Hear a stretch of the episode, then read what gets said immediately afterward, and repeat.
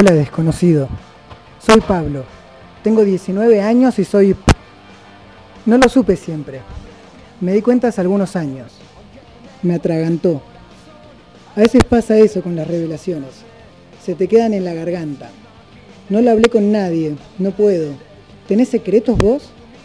Yo creo que todos tenemos al menos uno. En este mundo los secretos se esconden, a menos que den dinero. Ahí salen en televisión. Mi secreto no tiene ningún atractivo económico. Por eso no hay periodistas en la puerta de mi casa, acosándome con micrófonos y caras de cachorrito mojado, fingiendo angustia e interés por mí. Pablo, ¿hay versiones de que ustedes son ciertas? Pablo, llegó una información hoy a la mañana de que usted estaría a favor de... Señor Pablo, Pablo, señor Pablo, ¿no va a responder? Soy una persona común y corriente. Mi secreto no me hace especial. Desearía no tenerlo con la misma fuerza con la que lo siento genuino, propio, definitivo. Me da terror que se enteren mis amigos. Sé que me dejarían de lado. Quizás están pensando, entonces no son tus amigos. Lo son, pero juegan al rugby. No es un prejuicio, yo también juego al rugby. Los que practicamos este deporte en mi club tenemos mucha plata y muchas ganas de golpear gente.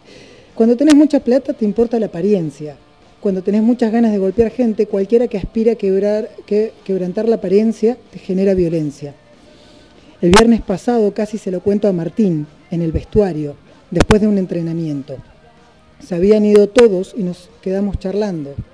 Hablamos de mujeres, él hablaba de mujeres, está voladísimo por una piba que conoció en Cuba, de viaje, me contaba que la piba lleva cosas de contrabando a La Habana, que unas personas le llenan la valija de ropa y medicamentos, le pagan el pasaje y ellos se quedan unos días ahí, repartiéndolas. Que eso hace eso tres o cuatro veces al año. Me dijo, ¿a vos te parece que me enganche con una flaca tan desquiciada? Contrabandea, Pablo. Y yo me reí y nos quedamos callados y tuve ganas de contarle, no sé por qué tuve ganas de decirle que quizás yo también estaba desquiciado y que tal vez no era tan malo, que por ahí también me podía querer, me podía seguir queriendo como amigo. Pero no le dije nada, le cambié de tema, encima de soy cagón. Fuera del rugby, tengo amigos de inglés. Uno creería que la gente que habla otros idiomas tiende a viajar mucho y tener la cabeza más abierta, pero tengo la certeza de que no. A veces las cabezas se abren solo para que entre más mierda. Mis amigos de inglés viven, como yo, en San Isidro y quieren mudarse a Nueva York. No sé qué le ve la gente a Nueva York, pero la mayoría de las personas que la conocen se enamoran. ¿Será porque uno se enamora más fácil de lo que hace mal? Yo me quiero ir a vivir a algún pueblo y cuando todas me, todos me conozcan, mudarme a otro pueblo, así, indefinidamente. Ser un poco de todos los lugares, para que nadie me conozca en profundidad, para demostrarme a mí mismo que puedo vivir sin la mirada de los otros, para demostrarle a los demás que su mirada es mutante, regional, insignificante. Tenía novia hasta hace unos meses. Se llama Virginia y tiene los ojos más azules que el cielo. Su corazón también es azul, frío y oscuro. Virginia era para mí el mar de noche. Pero me hacía falta, los Pablo de San Isidro que juegan al rugby necesitan una Virginia de San Isidro que ame Victoria's Secret y diga negrito cabeza. No puedo explicar por qué, pero lo puedes ver en cualquier restaurante de zona norte, cualquier noche del año, al menos en una mesa. Fíjate bien cuando vayas a comer a un lugar donde se desplieguen varios cubiertos sobre el mantel. Las personas estén con caras serias y mirando su teléfono más de lo que se miran a sí mismos. Fíjate bien y vas a ver el vacío en sus ojos. Detrás del maquillaje vas a ver el vacío en sus manos, debajo del Rolex. Fíjate bien y vas a ver un Pablo y una Virginia fingiendo conversar, entenderse, amarse. Virginia nunca me quiso, pero desde que la dejé me odia. No me preocupa, sé que apenas encuentre un Ramiro o un Benjamín va a estar bien. Me llevó tres años asumir que no se puede ser y salir con una Virginia. Muchas veces lo más sencillo de la vida es lo que más cuesta ver. Ser me despierta a la noche, transpirado y asustado. Ser me hace sentir inferior, extraño, herido. Ser no es una elección, es algo que te atraviesa. Ser me atravesó los dedos y ni siquiera lo puedo escribir. Ser es lo que va a hacer que mi mamá me grite qué hizo mal, es lo que va a hacer que mi padre golpee la mesa del living antes de golpearme en la cara. Ser es lo que va a hacer que el barrio me mire como si fuera un fenómeno raro de circo, que mi abuela me deje de mirar porque le doy vergüenza, que mi tío Milico y de derecha me diga que me hubiera venido bien haber hecho la colimba. Ser es mi cruz y mi verdad. Lo tengo entendido, encendido en el pecho desde que lo conocí a Juan. El fuego no se apaga. Cada vez que lo escucho hablar, sé con toda mi alma que soy... Estoy solo. Hay un montón de gente como yo. Quizás vos sos uno, por eso te hablo. Algún día vos y yo nos vamos a animar a juntar a todas las personas que nos juzgarían de saberlo. Los vamos a sentar alrededor de una mesa, los vamos a mirar callados un rato largo y después de decirles en la cara, aunque se les parta, aunque les duela, aunque se les caigan los Rolex, aunque les exploten los prejuicios y sus ojos azules revienten en lágrimas. Amigos, familia, gente, soy peronista.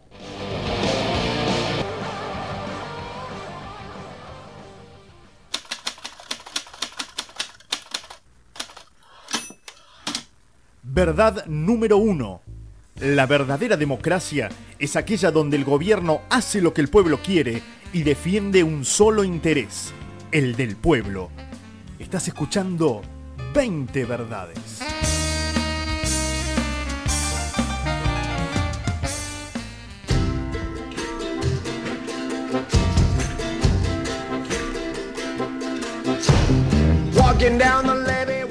Bueno, bienvenidos a un nuevo programa de 20 verdades. Estamos otra vez acompañándolos como cada domingo.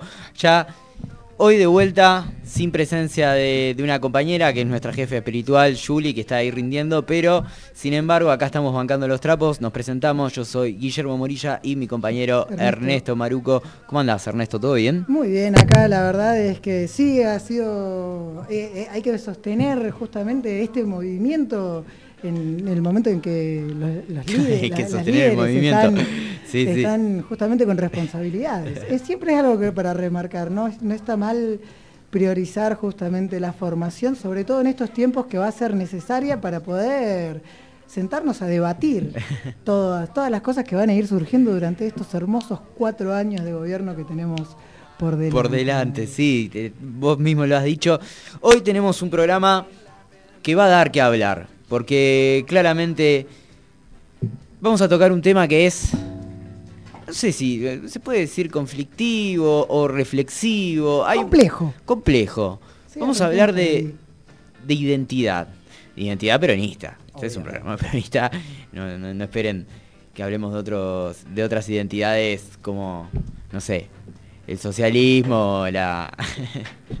Igual siempre hay que hablar un poco de esas cosas, porque Bueno, efectivamente el peronismo también es un movimiento que, que se define a través de, las de otras posiciones, es la tercera posición, entonces no es que vamos a estar ajenos, sino que Sí. tampoco nos vamos a poner a hablar de cosas que no sabemos. Sí, exactamente. No nos vamos a meter de lleno en otros tópicos, vamos a hablar de lo que es identidad peronista. Afuera, estamos aquí en Radio Tortuga, afuera hay un día soleado, espléndido, y creo que eso también tiene que ver justamente con un poquito de la identidad. Vamos a estar contando qué es eso, por qué los días soleados se dicen que son peronistas. Hay un poco, Efectivamente. sí. hay, hay, hay un poco de mística. Igual esa, esa me encanta porque es una frase, los días soleados son para, porque el pueblo está feliz por Perón, los días tristes son para llorarlo.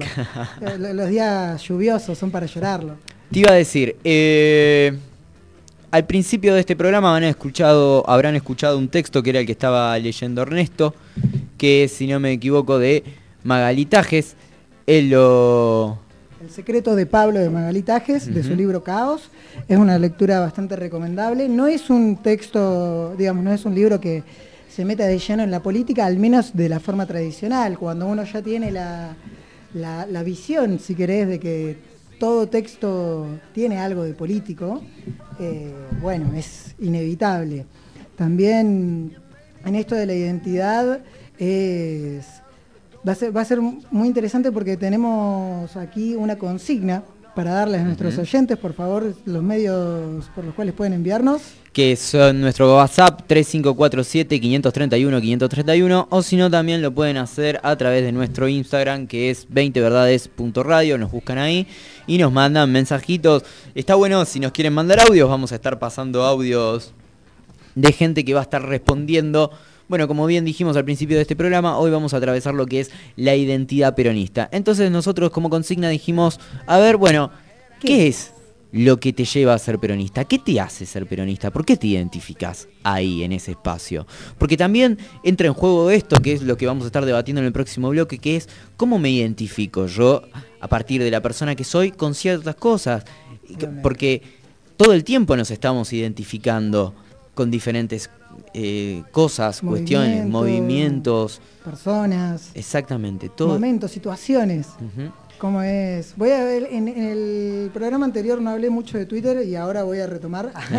Pero Twitter es, una red social bastante peronista por esto de que de repente uno encuentra, cuenta situaciones y la gente se siente identificada todo el tiempo con, lo que ocurre ahí en la red. bueno, quiero, quiero ver cómo lo desarrollás después, más adelante. De una. Pero también dejamos abierto la pregunta para que ustedes nos digan, en el caso de que no les pinte el peronismo, nos digan, bueno, mira, yo la verdad no me identifico con el peronismo por ciertas cosas. Que también nos contradigan un ratito, queremos escuchar. Totalmente. Y al mismo tiempo vamos a hacer nuestras reflexiones a partir de eso. Pero bueno, nosotros los vamos a estar acompañando hasta las 8 de la noche. Lo que estás escuchando es 20 verdades. Agradecemos como siempre el espacio que nos brinda Radio Tortuga, esta hermosa radio comunitaria que la hacemos entre todos. Así que a participar de la comunidad Tortuga, que también es lo que ayuda a sostener este espacio, por favor, que es un espacio del pueblo, para el pueblo y por el pueblo. Efectivamente. Así que bueno, nosotros vamos a una tanda y enseguida volvemos para ya dar comienzo a lo que va a ser este programa en el cual vamos a estar debatiendo qué es el peronismo. No, sé si vamos a poder hacer eso, pero... No, pero ¿cuál es la identidad? Hablemos de identidades peronistas. La historia de Enrique Lasuarte, muchacho de barrio que humilde y emprendedor no había tenido la suerte de haber nacido en un hogar que le pudiera asegurar un futuro económicamente estable. Bueno, yo no tenía empleado. Obvio que a pesar de que tengo esta casa hermosa, lo tenía trabajando en el fondo, asegurándome de que las condiciones de él sean espantosas. Enrique, anda a comprar al almacén que queda a 15 cuadras una docena de huevos. Pero quiero que los traigas de a uno, ¿eh? Pero antes, traje un amigo para que se ría de que trabajás para mí limpiando a mano las palomitas de mi calzoncillo. para eso te pago, para humillarte. Pero no solo él sufría estas humillaciones en el barrio. ¡Limpia, turra, limpia! ¡Quiero el asfalto brillante hasta Avenida del Libertador! ¡Limpia, turra! Este tipo de materiales son opacos. Una tarde, Enrique, tomándose su franco semestral, salió a caminar por la 9 de julio para conocer el Metrobús y no podía dejar de pensar, porque el mundo era tan injusto y había tanta humillación con los desposeídos. De pronto sintió una fuerza extraña algo que desde arriba empezó a absorberlo. Se elevó, se elevó y se elevó. Y alguien empezó a hablarle. ¿Hasta cuándo, Enrique? ¿Vas a seguir dejando que vos y tus hermanos de clase sean pisoteados por los poderosos? No, no, sé qué decir. Nunca hablé con un mural encargado por el gobierno hecho sobre un edificio público. Un mural que trajo tanta polémica. No me importa. ¿Qué decís de la condición en que vivís? Lo único que puedo decirle es que yo acepto mi destino he tenido la mala suerte de nacer pobre, eso es todo. Tu mala suerte es un invento de la oligarquía. Solo existe la justicia y la injusticia. Vos tenés que hacer algo, hacer algo. Y ahora guarda, que voy a cantar. Solo quiero rock and roll, solo quiero rock and roll. Obvio que después de tremendo suceso, algo en la vida de Enrique cambió. Enrique, venga para acá. Quiero que le des el culo a mi perro, que tiene parásitos. Venga para acá.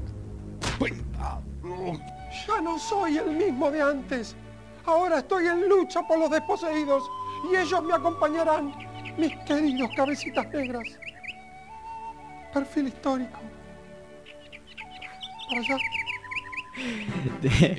bueno, yo creo que Capuzota se, siempre es es como una especie de, Biblia a la cual yo recurro ahí, Biblia audiovisual, que para cuando quiero solucionar algún tema voy y recurro a algún video de Capuzotto. Efectivamente, estuvimos escuchando el comienzo de uno de los sketches de Peter Capuzotto y sus videos, El Loco de Vita. Si no lo conocen, por favor, dense una panzada disfrutando esto porque es hilarante, como suele ser Capuzotto. No, sí. En ese sentido es espectacular. Y también está bueno porque es forma parte hoy en día ya de, una identidad peronista en donde, por un lado esto, el Loco Evita es una referencia de,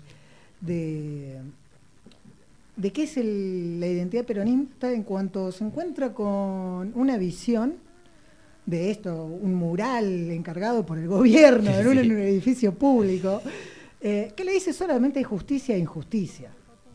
Y eso es sobre lo que hay que trabajar. Y acá mismo estoy recibiendo ya mensajes de compañeros de todas partes del país. Eso me, me encanta que, que- que haya una cuestión tan federal en Sí, este sí. programa, en donde de, de- realmente de diferentes lugares de la cordillera, Bariloche, desde San Martín, desde Río Gallegos, desde el sur, nos me, me dijeron qué es lo que esto, como qué es lo que te lleva a ser peronista, la injusticia. Efectivamente, la injusticia es un gran movilizante a la hora de tomar una postura política, creo. Porque también no es algo que sea privativo. ¿no? de- de- del peronismo, porque hay muchos movimientos que surgen a raíz de ver lo que son las injusticias. Creo que una diferencia a partir de esto es también cómo se resuelven. A partir de esa, de esa definición de una injusticia, qué es lo que hay que hacer sobre eso. Y ahí es donde entra el peronismo de lleno y lo que es la identidad. cómo se reacciona sobre ciertas injusticias. Eh, yo entrando ya más de lleno en lo que sería, por así decirlo, la parte filosófica de lo que es y, y la identidad, siempre planteo una cuestión que es, uno a medida que, que nace, va buscando con qué cosas identificarse. Y así empieza a construir sus personalidades, pero no solamente eh, cuestiones personales, eh, va más allá todo el tiempo. Uno empieza a identificarse y empieza por traerlo al indio, por traerlo a vos, hoy que es muy contemporáneo, empiezan a buscar a ver de qué lado de la mecha me quiero encontrar. Ahí siempre se está jugando lo que es el plano de la identificación. ¿Dónde yo estoy jugando mi identidad? ¿A qué? ¿A qué quiero pertenecer? ¿Qué quiero ser? ¿Sí? Hoy vos sabés que cuando planteé esta cuestión de... eh, quienes conocen nuestro Instagram habrán visto que pusimos quiénes somos, qué es lo que me lleva a ser, qué sé yo. Y me dijeron, bueno, ¿quiénes somos? Es una pregunta bastante conflictiva. Es verdad. Sí. ¿Quiénes somos? Por así decirlo, me dijo hoy un amigo, es algo que quizás nos lleve toda la vida a definirlo. Lo cual es muy complicado. No solo es complicado, perdón que, que corte un momento, Sí. pero también, y esto es para discutirlo quizás en otro momento, pero después en un, en un ratito, es una construcción. El quiénes somos no es definitivo. Claro, exactamente. Y desde ahí voy a retomar eh, esta idea, que es, bueno, me puse a pensar entonces, ¿qué es lo que a mí me trae, que me hace identificarme dentro del peronismo, ¿no? Y yo creo que justamente es este conflicto de nunca determinar de definir quiénes somos. Porque eso es parte del peronismo. Vos sabés que muchas veces nos han dicho en este programa, che, que nosotros el primer programa fue que nos... eh, ¿Qué no es el peronismo? qué no es el peronismo. Pero porque no podíamos dar Una definición una de qué es. definición total de qué es el peronismo. Pero no lo pude dar, yo no lo puedo dar Perón, no lo pudo dar ni siquiera Cristina, que ahora en un momento vamos a estar escuchando audios de Cristina que dicen a mí que si me... Cristina hablando sobre el kirchnerismo dice que me pregunten qué es el kirchnerismo es como si me preguntaran qué es el peronismo. No puedo dar una respuesta.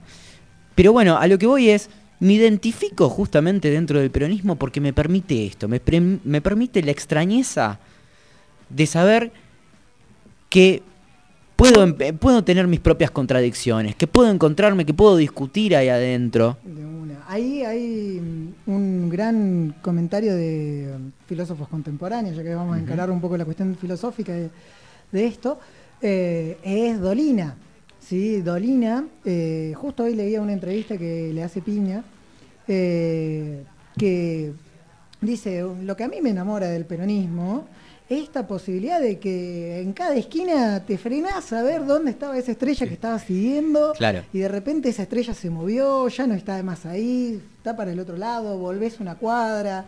Algo de cinismo, dice Dolina. Sí, efectivamente, eso, el cinismo. Exactamente, pero mm, a- a- aquí va, que si lo diferenciamos de otras cosas, somos seres contradictorios.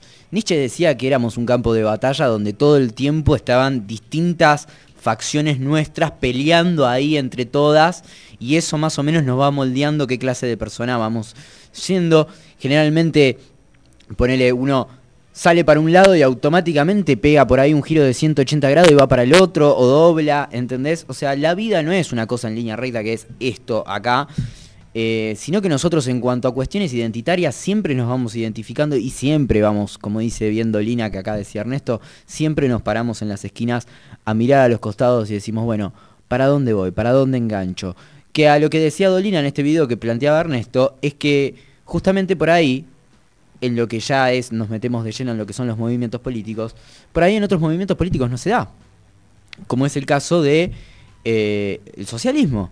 Dolina dice, bueno, ellos siguen una estrella que es ideal, que está ahí puesta, está fija, pero a mí no me permite correrme un poco de esa línea, porque si me corro de esa línea ya estoy traicionando. Es una cosa de eh, aquel que no es mi amigo son mis enemigos.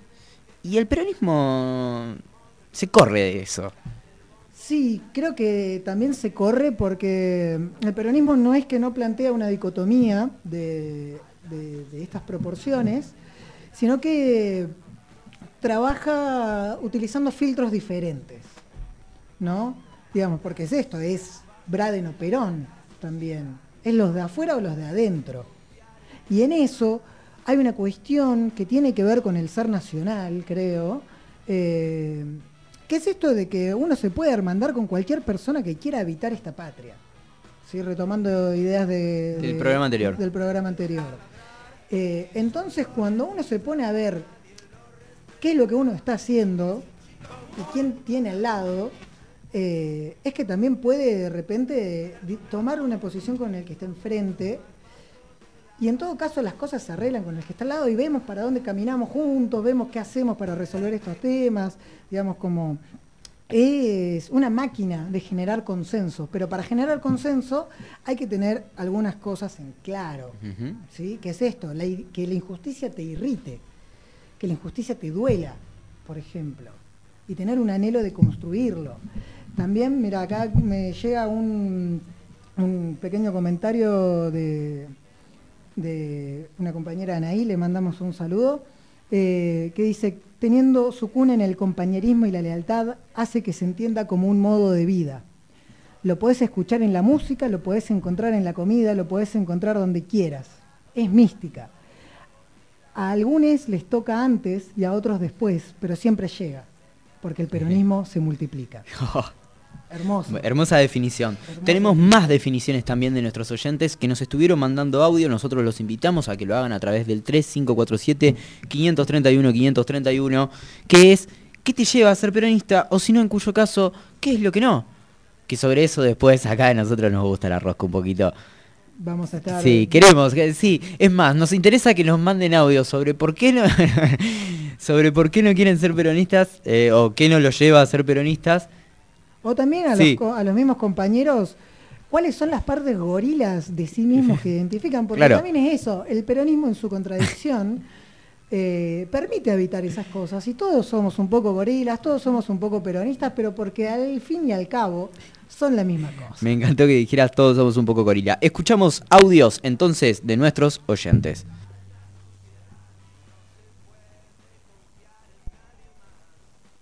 La sensación Creo que lo que más me hace peronista es la, sensación de, indignación fuerte que siento ante una situación de, sobreexplotación laboral o, todo lo que tiene que ver con, empleados que no están en, condiciones favorables de trabajo, ¿no? que, trabajan más de 8 horas y no se les pagan las más de 8 horas, que cobran debajo del, salario mínimo, o que no tienen las vacaciones, o que no están en blanco, todas esas cosas que me indignan, que me despiertan mucha indignación, creo que es lo que más me hace peronista. Bueno, habla sobre justamente algo que estabas planteando vos al principio de este programa, que es eh, la justicia y la injusticia. Focalizar qué cosas son injustas y entenderlas, sobreentenderlas siempre desde el ángulo donde uno las vive también, ¿no? En eso me parece que es importante. Mira, este audio también tiene una segunda partecita. La pasemos para poder entender un poco más qué es esto de la justicia y la injusticia. A ver. Creo que lo que siento que me hace gorila es que me pasa poco por suerte, pero a veces a veces como que ¿viste? se siente esa, esa sensación de que, de que no, yo laburé y sentir que merezco una tajada de, de la torta más grande de la que realmente merezco, eh, porque siento que trabajo más que otra gente, creo que eso es lo que más hace gorila. Bueno, ya lo decía Residente de Calle 13, o sea, eh, entiendo que el que trabaja más que otro merece ganar más, pero también creo que lo que tengo lo tengo que compartir con los demás.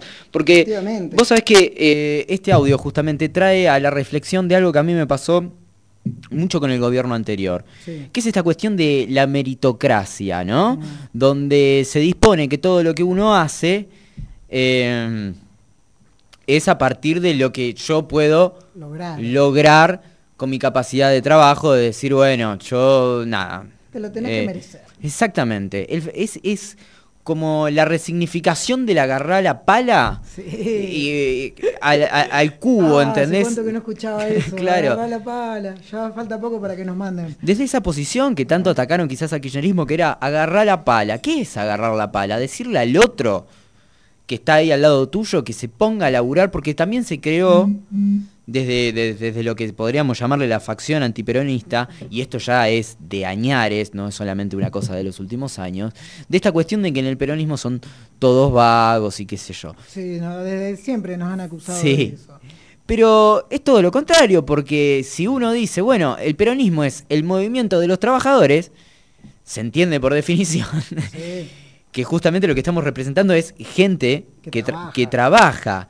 Y cuando dicen, loco, agarra la pala, lo hacen desde una posición al tipo que por ahí se levanta todos los días a las 5 o 6 de la mañana y tiene que ir de verdad a una obra y tiene que de verdad agarrar una pala y tiene que de verdad levantar una pared y labura un montón y por ahí se lleva dos mangos. Sí.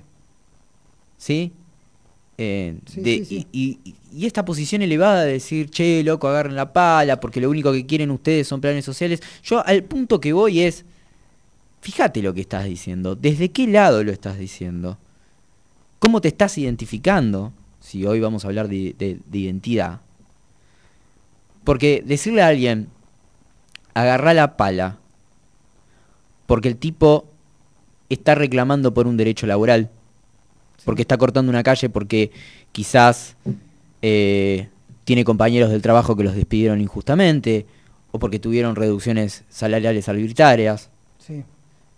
Gente que está ahí, sale a la calle, viste enseguida, "Cho, es otra vez, no están laburando, están cortando la calle, agarren la pala. Bueno, ¿qué es? Eh, ¿De, de- de dónde lo estás mirando, no?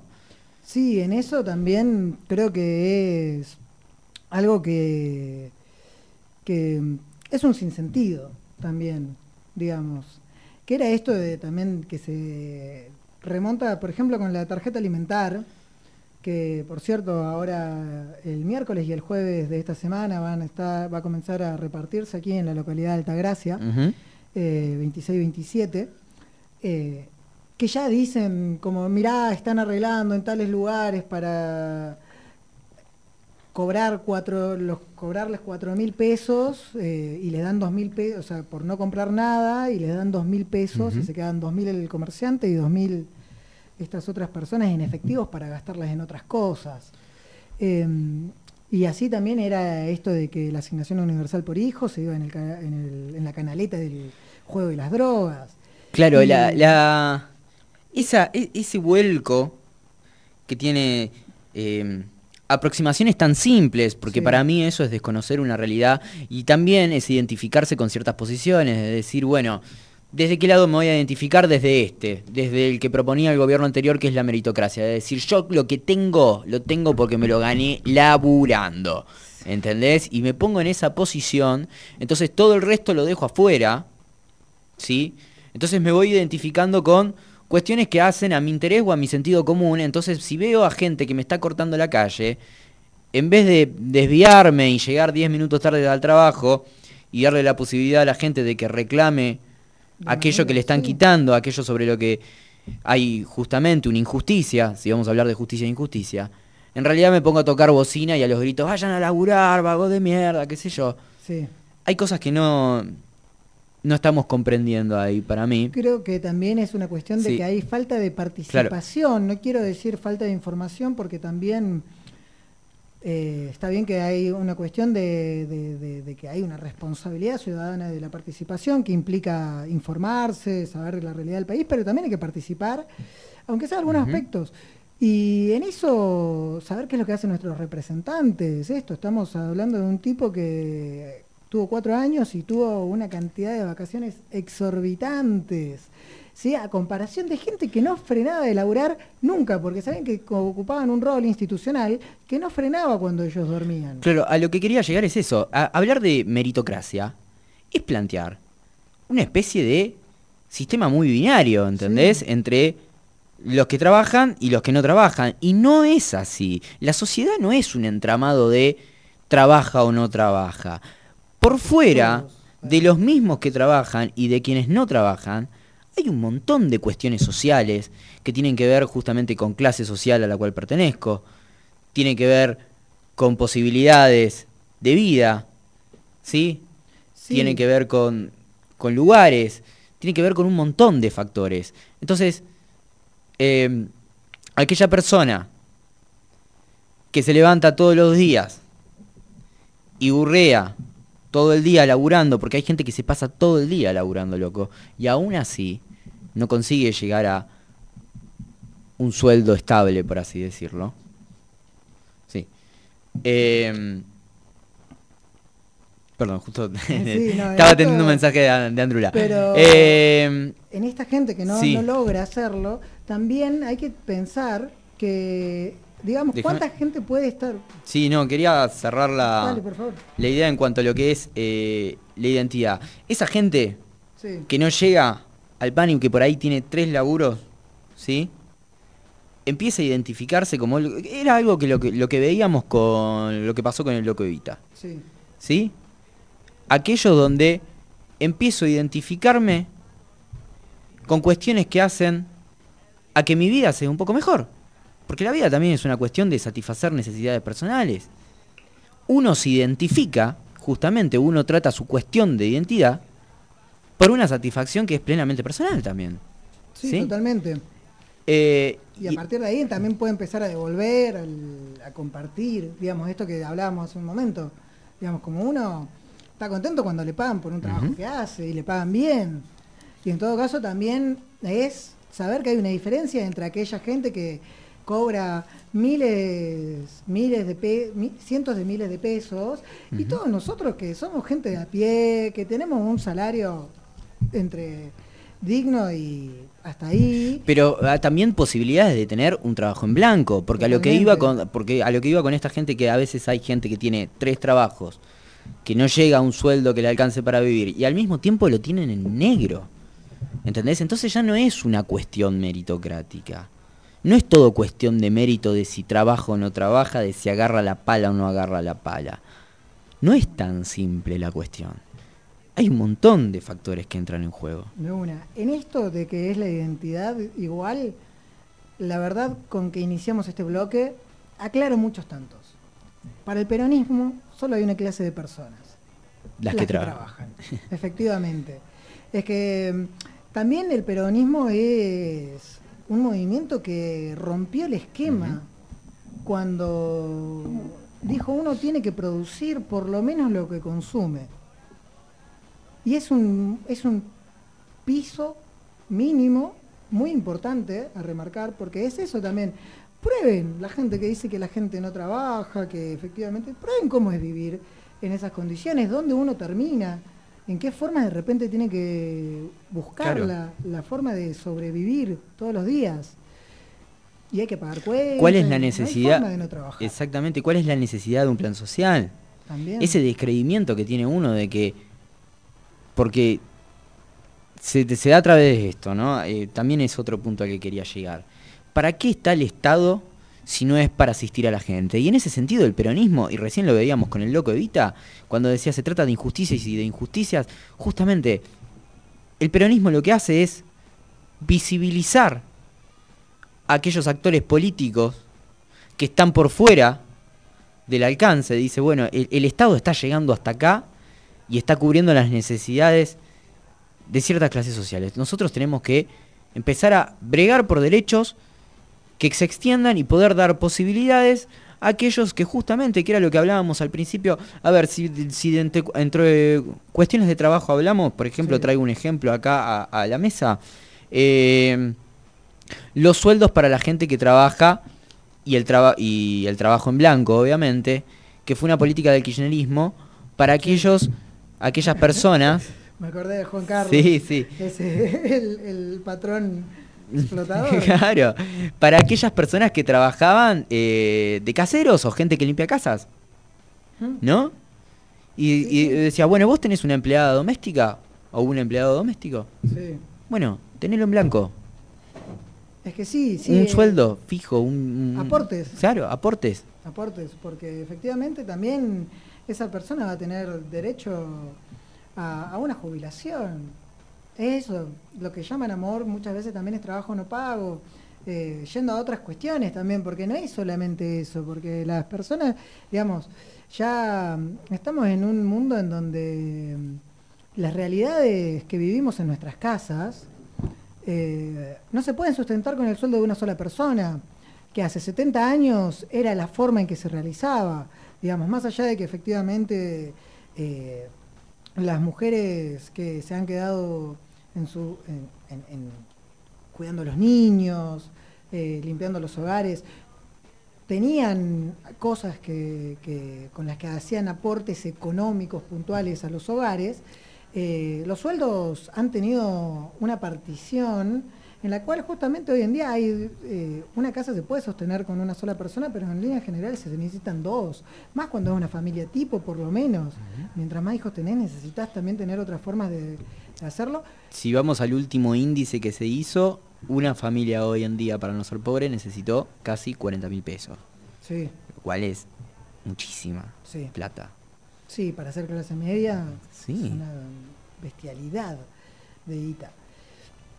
Eh, en eso también es reconocer que, que la identidad es lo que nos lleva a, a darnos una mano. Esto también retomando algunas cuestiones del programa anterior, insisto, eh, este texto con el que habíamos arrancado, Tu peronismo o el mío, que es de un blog que se llama Blog de Cartoneros de San Telmo, eh, en el que habla esto de que cuando uno, digamos, uno es peronista, si se entera de que alguien está sin trabajo y necesita un trabajo para poder pagar las cuentas, para poder ordenar su vida también, porque el trabajo es un estructurador social impresionante.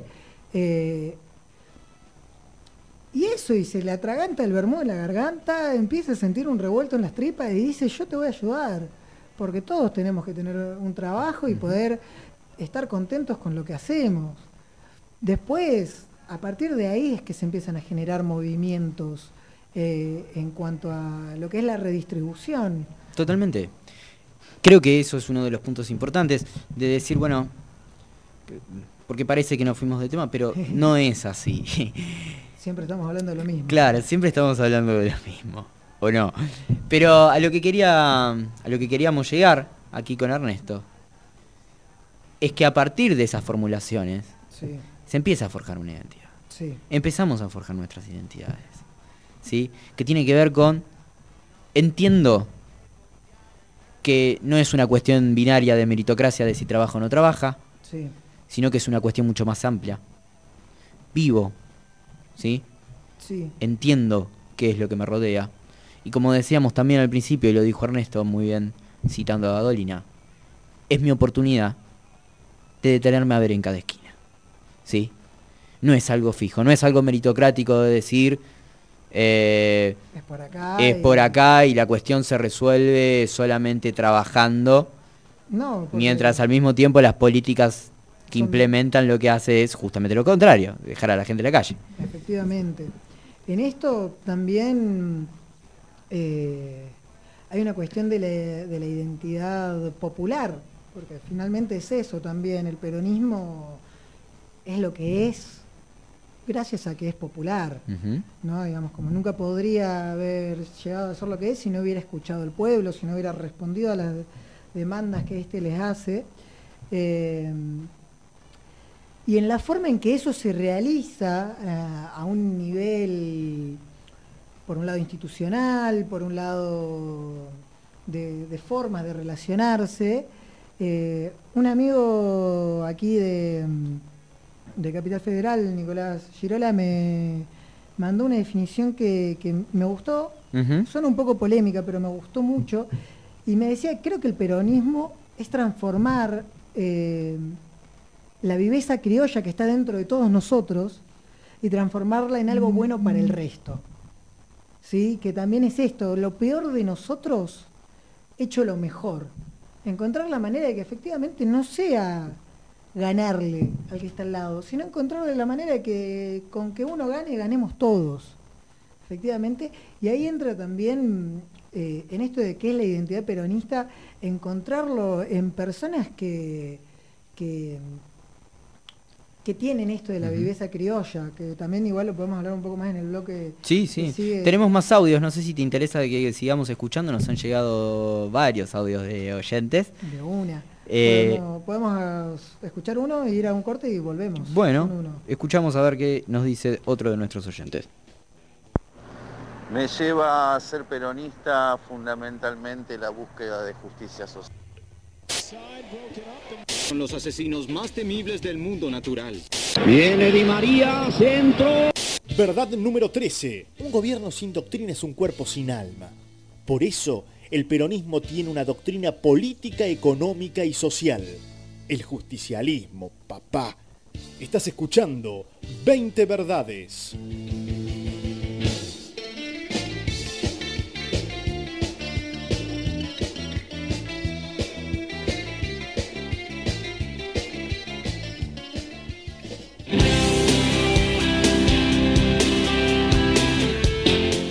53 minutos pasaron de las 6 de la tarde, estás escuchando 20 verdades. Seguimos aquí en este programa. Lo que, lo que hoy nos atraviesa es la identidad peronista, que es algo que estuvimos reflexionando al principio de este programa. Te, te repetimos la consigna y nos podés hacer llegar tu audio o tu mensaje a través del WhatsApp 3547-531-531. Te estamos preguntando cómo es o qué es lo que te lleva a vos a ser peronista o por el contrario, qué es lo que te hace no serlo, porque también queremos escuchar otro tipo de, de opinión. Sí, sí, pero siempre esto se va a debatir al final. igual. Siempre. Bueno, Eh, eh, creo que todavía tenemos... Hay más audios. Hay un audio más, a ver. Hay audios, de hecho, vamos con uno. Lo que me hace ser peronista el anhelo de justicia social y la conciencia de que es el peronismo quien utiliza las herramientas públicas, políticas, estatales, comunitarias y culturales para lograrlo. Bueno, otra vez entra en juego este tema que es la justicia social, ¿no? Sí, totalmente, creo que es algo mm, transversal. Primero que nada, en esto eh, no hay forma de no referenciarse en Evita y en lo que ella entendía por justicia. Y justicia es que todo lo que ya han tenido durante generaciones y generaciones eh, las clases altas eh, y dominantes de este mundo, eh, es lo que tiene que poder experimentar cualquier hijo de obrero y cualquier hijo de esta patria, digamos, y a partir de eso es darles todo. Por eso también es una, una máxima del peronismo eh, para los amigos, todo. Sin dudas. Bueno, yo ya aprovechando este segundo, casi tercer bloque de 20 verdades, nos vamos a meter de lleno en ciertas particularidades o cosas identitarias que tiene el peronismo. Simbología, exactamente. Y como hablábamos al principio de este programa, dijimos afuera hay un sol que está divino y espectacular. El famoso hoy es un día peronista. Efectivamente. Entonces dijimos, bueno, vamos a remitirnos a ciertas identificaciones populares que terminaron perteneciendo al peronismo y que después fueron parte de quizás toda esa mística. Y para eso yo me voy a remontar, si vos me lo permitís, Andrés, por un ratito a el 17 de octubre. Por favor. ¿Qué, qué, qué opinás vos de, de esta fecha en particular? Porque quiero también tomar opiniones, ¿no? Porque el 17 de octubre es algo que nosotros no vivimos. No. no estuvimos presentes. Pero es una fecha que uno cuando ya está y dice, bueno, soy peronista y me identifico acá adentro y estoy hasta los pies, el 17 de octubre es un día, gente, que no sé, si... Cargado de energía. Sí, cargado de energía. Si, si- si ese día encima te tocó que pudiste coger o alguna de esas cosas, es un día redondo. Sí, sí, sí, sí, cierra por todos lados. Claro, cierra por todos lados. Un 17 Como es, Eh, pero efectivamente en esto tengo que decir que eh, el 17 de, de octubre es un día de liberación. Eh, Es un día de justicia. Sí, totalmente, es un día de justicia y es la justicia de los pueblos. Sí, es justamente es un pueblo animándose a generar su propia historia, a definirse, a envalentonarse y a y a no dejar que las cosas sigan igual. Nos vamos a remontar entonces, si te parece, esa fecha y vamos a decir qué estaba pasando en ese momento. Sí. ¿Qué es lo que produce y desata ese 17 de octubre donde se ahora a medida que avancemos en esto se van a empezar a dar cuenta de que empiezan a jugar muchas cosas en el plano de la identidad, en el plano identitario, que para mí son clave. Vamos a entrar en lo que es las patas en la fuente, Los cabecitas negras. los cabecitas negras, el balcón. El balcón, hermoso el balcón. Porque decime si no. Coger en un balcón también Coger en un balcón debe estar bueno también. y más si es en el de la rosada, es como que todo queda ahí. Eh, nos remontamos entonces unos días antes del día 17 de octubre. Lo que pasa en ese momento es que a Juan Domingo Perón lo encarcelan y lo mandan a la isla Martín García. ¿Sí? En ese momento, ¿cuál era el objetivo de encarcelar a Perón en la isla Martín García? Un preso político. Exactamente. ¿Qué- Era de, de tener una referencia que se estaba generando a partir del trabajo en la Secretaría de Trabajo y Previsión. Exactamente, algo se estaba gestando a través de esta figura, que no era una figura más, era una figura que para quienes representaban una cuestión identitaria que podríamos decir clasista de aquella época, era todo lo que no les convenía, ¿no? Era un tipo que decía, bueno, a los trabajadores más derechos y beneficios, empezaba también a gestarse a través de su figura una cantidad de masa popular que lo acompañaban y decían, si este tipo es obvio que va a llegar a ser el presidente de Argentina. Y por el otro lado, la, la oposición, se le podría decir, dice, no, no nos conviene. Si este tipo viene nos arruina el negocio. ¿Cuál es nuestro negocio? Toda para nosotros. que fue el negocio que, que- que- que- el cual tuvo el, el macrismo estos últimos cuatro años. O sea, si vamos a jugar en ese plano de identidades, dense cuenta de que no han cambiado muchos. No, la, la pelea es siempre la misma. Sí, exactamente. Eh, que es que entra en juego en si hay capital, prefiero quedármelo yo y a vos darte dos pesos Sí. a la redistribución de ese capital que es lo que propone el peronismo y que era lo que venía a hacer. De esas son las Bueno, transformaciones. de, de hecho, hay un discurso de Perón un año antes de esto que da en la Bolsa de Comercio.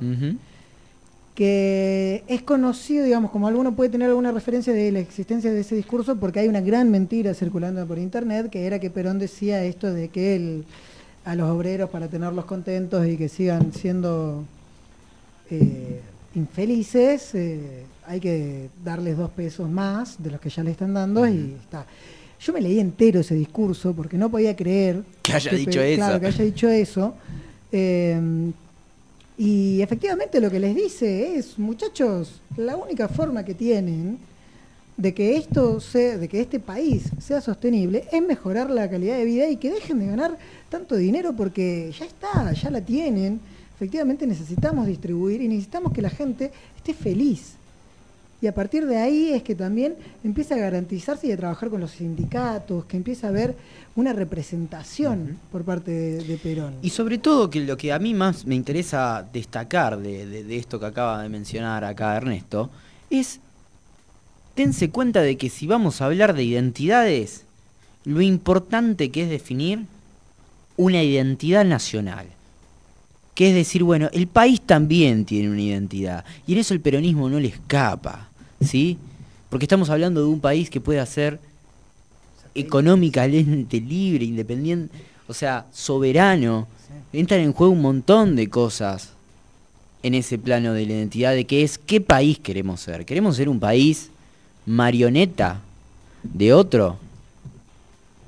¿Sí? No- Entiendo, se- no, no, no, justamente no es lo que queremos ser. Claro. Y en eso, mira, como estos datos hermosos que tenemos, tenemos una segunda independencia, que es el 9 de julio de 1947.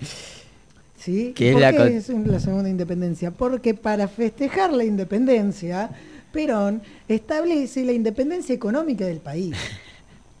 ¿Sí? Hermoso. Hermoso. Hermoso. Hablando que de después importantes. lo volvimos a vivir, creo, durante la etapa del kirchnerismo, cuando pudimos sacarnos las deudas del Fondo Monetario Internacional y espero pueda lograrlo este gobierno que una vez más, endeudado por otros gobiernos, que- Ahí estamos, por cuatro años Claro. no, no se paga y tenemos tiempo para sentarnos a charlar las cosas de otra manera. Claro, jugar en este plano de decir, bueno, la identidad también se juega ahí, yo pertenezco a este país. Sí. Mis intereses tienen que ser defender mi país y levantar esa bandera. Yo no puedo salir a decir, bueno, me quiero comparar con, con los Estados Unidos, entonces quiero hacer, porque también se, se genera esa mística rara, ¿viste? De que tengo que ser amigo de los Estados Unidos, porque ellos, bueno... Que tampoco lo somos, nunca fuimos Sí, amigos de los sí. Estados Unidos y ellos siempre quisieron ser amigos nuestros. Siempre. Bueno, igual, no nos vayamos. Retomando el 17 de octubre, volvemos al 17 de octubre. ¿Qué pasaba en esa fecha? Recién habíamos dicho, había una clase política donde decía, bueno, no, Perón no nos sirve a nuestros intereses, sino todo lo contrario. ¿Qué hacemos? Y bueno, no dieron mucha vuelta. Básicamente lo metieron en cana y lo mandaron a la isla Martín García. Y teniéndolo preso, claro, nadie puede ser presidente estando preso, eso está claro. Eh, entonces, lo que se genera a raíz de eso es que se despierta una identidad nacional. Yo creo que ese es el despertar de una identidad nacional, que es lo que más me, me enamora de esa fecha, ¿no? Que es donde uno dice, loco, metieron en cana al Sí. tipo que, que está velando por mí, ¿entendés? Que está ahí del otro lado, que me está poniendo el hombro. Que me muestra también el camino. Exactamente. Porque estos que dicen que los personalismos, que, que toda esa zaraza para, para no decir que son tibios, mil discul- mis disculpas a quienes se sientan ofendidos por esta frase, pero es eso, ¿entendés? Como uno no puede empoderarse si no tiene un referente que te diga, mirá, vos tenés que agarrar y defender esto porque esto es lo que vos te mereces. Si no te lo enseñan, vos nunca lo vas a saber. Y Perón hacía eso, venía y le decía, muchachos, ustedes tienen que venir, juntarse con el dueño de la fábrica y decirle, mira, loco, nosotros necesitamos llegar a esto, que es lo que necesitamos para vivir mejor. Esa es otra cosa también a Eh. destacar. ¿Por qué te- me identifico tanto ahí? Porque Perón, retomando esto que acabas Sí. de decir, tenía una forma particular de dirigirse a la gente, que era hablarle sin vueltas, sin trabalenguas, Hermoso, sí. acercarse al otro y decirle, mira, flaco, esto es muy fácil. o sea, yo no te voy a ir a maquinar y decirte, no, bueno, pero si tenemos este tipo de estado, que, que economía, el mercado Vamos a- general, vamos a... eh, y empezamos con las tormentas, ¿viste? Porque No. factores indeterminados que vienen de, de- de la tormenta, de qué sé yo. El tipo iba y te cantaba la justa, ¿entendés? Te decía, papá, acá hay que crecer, extender derechos a los trabajadores y mientras a ustedes le vaya mejor, a todos nos va a ir mejor. Efectivamente. Y en esto es también algo que, que- que despertó en la cuestión del ser nacional, que creo que hay algo de lo eh, inexplicable, ¿sí? como una cuestión mágica, eh, de la epifanía, que es una de las formas de acercarse al peronismo. Porque, digamos, uno se puede acercar de muchas maneras, ¿no? A ser peronista, a tener una identidad peronista. Uno puede tener una identidad peronista y no saberlo, como algo que funciona por Sí, de- sí. en el inconsciente, en la parte trasera de tu cabeza. Eh, hay algunos que lo tenemos más claro, quizás porque nuestras familias han sido peronistas toda la vida y de repente en algún momento nos dimos cuenta de que efectivamente era nuestro grupo de pertenencia. Y no era esta cuestión de adoctrinarnos, de decirnos, mirá, vos tenés que ser. Era dejarnos ser y decir, de repente te das cuenta que esta gente era más piola que la otra que, que estaba sentada eh, enfrente tuyo. Eh, y Marechal, Leopoldo Marechal, eh, lo explica muy bien, que él se vuelve peronista el 17 de octubre. Él, él no estaba ahí en los obreros trabajando nada, él de repente vio al subsuelo sublevado de este país encaminarse hacia la Casa Rosada, tomar una plaza y decir, loco, de acá no nos vamos hasta que lo suelta de Perón y lo veamos.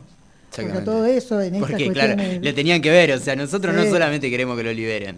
Queremos verla. Claro, tráelo acá, ponelo en este lugar. Ahí sale una famosa frase de Farrell que cuando llega Perón, y para decirle que vaya vaya al balcón, le dice, sáqueme a todos estos Claro, negros de acá. Son terribles, ese es el no, tema. son ¿Qué pasa el 17 de octubre? Es, como le decía recién, el despertar de una identidad nacional, es el pueblo diciendo, no, bueno, están en contra de nosotros. Porque claro, era totalmente perjudicable lo que estaba pasando ahí afuera. Entonces el pueblo se... Y esto es espontáneo, ¿eh? De repente hay una marea humana, una masa, Sí. que empieza a llegar de distintas puntas del país, porque esto también es interesante y es un dato que quizás ya anunciamos el programa anterior, pero lo podemos repetir de vuelta, que es que en ese tiempo lo que era la capital, sobre todo lo que es la zona más céntrica, donde se encuentra ubicada zona eh, Casa Rosada, pertenecía a cierto tipo A de... los modositos. Claro, pertenecía a cierta clase de identidad social, a la, a la burguesía, que era gente de clase alta que se podía pasear abiertamente por la plaza donde estaba sentada Casa Rosada, transitar esos lugares, porque aparte eran lugares, Por donde se encontraba el poder. claro, exactamente, de, de- de lugares de importancia, de decir acá, bueno, eh, labura cierto, cierto tipo de gente. Y de la nada, bueno, esto es obviamente como en todas capitales donde uno se empieza a industrializar, los asentamientos obreros se empiezan a producir alrededor de ese centro eh, comercial, digamos, Financiero. financiero. Entonces lo que pasó fue que obreros de todas partes empezaron a llegar y se movilizaban en colectivos, A pie. a pie, Gente que caminó. Una peregrinación. exactamente. Gente que caminó kilómetros y kilómetros para llegar a esa plaza. Improvisaban barcos para cruzar el riachuelo. Sí, increíble. Y ahí, esa gente que caminó durante horas y horas para llegar hasta esa plaza, claro, imagínense usted de decir, bueno, me voy de acá a Río Cuarto a pata Para defender a un tipo. para defender una cruzada, entonces salgo a pata, llegás con los pies a la miseria. Entonces, ¿qué pasó? Claro, tenían los pies tan caldeados, imagínate, después de casi 3 o 4 horas caminando, los pies los tenés, mamita querida, tan... los tenés así hinchados. Sí, reventados. ¿Qué pasó? Y la gente se sacó lo que te llevaba puesto ahí en las patas y remojó los pies en el agua. Una, una expresión de. de vul- vulgaridad para la época. Las patas en la fuente son justamente eso. Las patas Sí. en la fuente es gente que caminó durante horas, llegó a Plaza de Mayo y en la sensación de querer sacarse un rato, descansar los pies, metieron las patas en la fuente, dando inicio Una tradición. a una tradición, a una identidad aparte. Porque imagínense ustedes, si nosotros estábamos hablando de que ahí en ese, en ese barrio solamente transitaba gente de cierta clase social, imagínense cuando lo vieron con las patas en la fuente, les explotó la cabeza. Sí. Directamente dijeron, no, ¿qué es esto? ¡Pum! Constantemente les explota la cabeza, creo. Sí. En eso también es algo que también se ve hoy en día. Todavía no nos menosprecian por esas expresiones. El chori y la coca. El chori y la coca. Oh, esa fue. Es clásica, de, de manual. Ya con las patas en la fuente, todo lo que transcurrió ahí más o menos lo sabemos. El pueblo en la calle agitado, gritando por Perón, que se lo devuelvan. Lo que ellos querían, y como bien decía Ernesto, era que no solo que liberaran a Perón, sino que lo trajeran esa misma noche. Sí. O sea, de acá no, no, de acá no se mueve nadie Sí. efectivamente. En eso lo llevaron al hospital militar, Sí. a que lo revisen, a hacerle que le den el alta y no había forma de que lo, se fueran. Farrell va, vos, vos bien dijiste una de, la- de las frases de él, pero también va hasta la isla Martín García.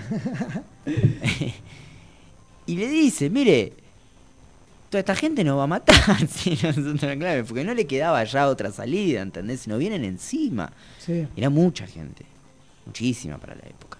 sí, sí, efectivamente era...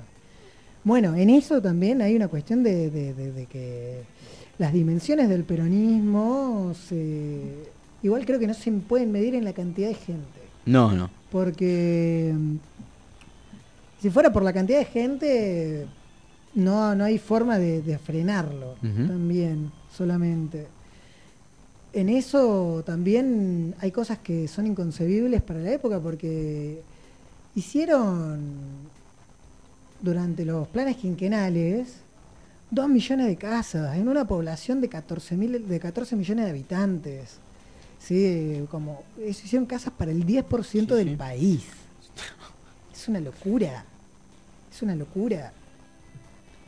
En esto igual me parece que mm, podemos escuchar un audio Sí, sí. más. Sí, que- eh, para, para cerrar, bueno, esa misma noche liberaron a Perón, obviamente, y él habló desde el balcón de la Casa Rosada, lo cual ya genera también otra identidad, ¿no? Sí, calmándolos igual. Calmándolo. Calmándole, diciéndole, bueno, muchas gracias muchachos, más o menos. Un detalle que no es menor y que siempre lo repite nuestra compañera Julie, que hoy falta aquí en este programa, es el de que, por ejemplo, Cristina nunca quiso hablar desde el balcón No, presidencial, por respeto justamente, Sí. porque era el balcón en el cual había hablado Perón. Es que son las representaciones importantes que hay en nuestra historia. Aquí, llevándolo a un plano más regional, eh, en el Sindicato de Luz y Fuerza, eh, en la mesa, en la sala de reuniones, hay una mesa, hay una silla que va en la punta que nadie se sienta, porque era el compañero Tosco. Digamos, Sí, como sí. y es saber respetar esos espacios, saber que uno tiene que hacer mucha historia para poder volver a ocupar los espacios que ya tienen una carga. Una cuestión de respeto también descomunal, ¿no? Porque es sentir, bueno, este lugar a mí me queda demasiado grande. Sí. Y yo creo que a Cristina a esta altura, yo no sé si voy a poder caminar por los mismos lugares que caminó Cristina No, en no, cuanto no, a no. hacer política. ¿Entendés? Me quedan demasiado grandes ciertas cosas. Pero, como decía eh, vamos a escuchar un audio. Pero antes, bueno, cerrar ahí, decir, aquel día, aquel 17 de octubre, hizo mucho calor, hubo un sol espléndido, y por eso se dijo que era un día peronista. épocas de carnaval, yo tengo una anécdota. El mejor amigo de mi viejo, ahí en San Martín, ¿no? Te estoy hablando en época- fin de los 60, princi- principio de los 70. Decía, "Ay, el barrio venía, venía más o menos, viste, mucho, hubo mucho despido. Fin de los 60, si bien se había estabilizado un poco la cosa, venía la crisis de cría herbacera, había, había quilombo, viste. Hay cosa más o menos, la gente ahí aguantando, como siempre. Y dice, yo recuerdo, sin embargo, cuándo fue el momento que me hice peronista, te cuenta él. Y dice, fue el momento que se anunció que volvía Perón. Ese día el barrio fue un carnaval. La alegría de la gente salía a la calle, cantaba, chupaba. De repente, sin ser carnaval, era, era carnaval. Dice que, que nunca había visto tanta, tanta felicidad. Y, y, ahí entendí- y ahí se hizo peronista, de, de- de pibe, ¿viste? Sin entender mucho, diciendo, bueno, yo soy esto, digo, esto es lo que yo quiero, la gente feliz. Y, y el peronismo es eso, es la felicidad del pueblo. Eh, no sé si, si, es, si es mucho, si es poco, pero, pero es eso. Esa sensación de, de encontrarse que incluso en la adversidad somos capaces de sacar una sonrisa a la gente y entender que para los que la pelean día a día, ser felices es muchas veces un lujo y solamente cuando nosotros nos proponemos podemos lograr que eso, en vez de ser un lujo, sea, no sé si algo del día a día, todos los días, pero sí moneda un poquito más corriente.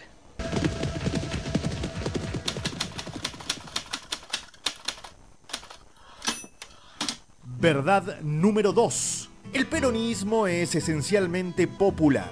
Todo círculo político es antipopular y por lo tanto no peronista. Estás escuchando 20 verdades.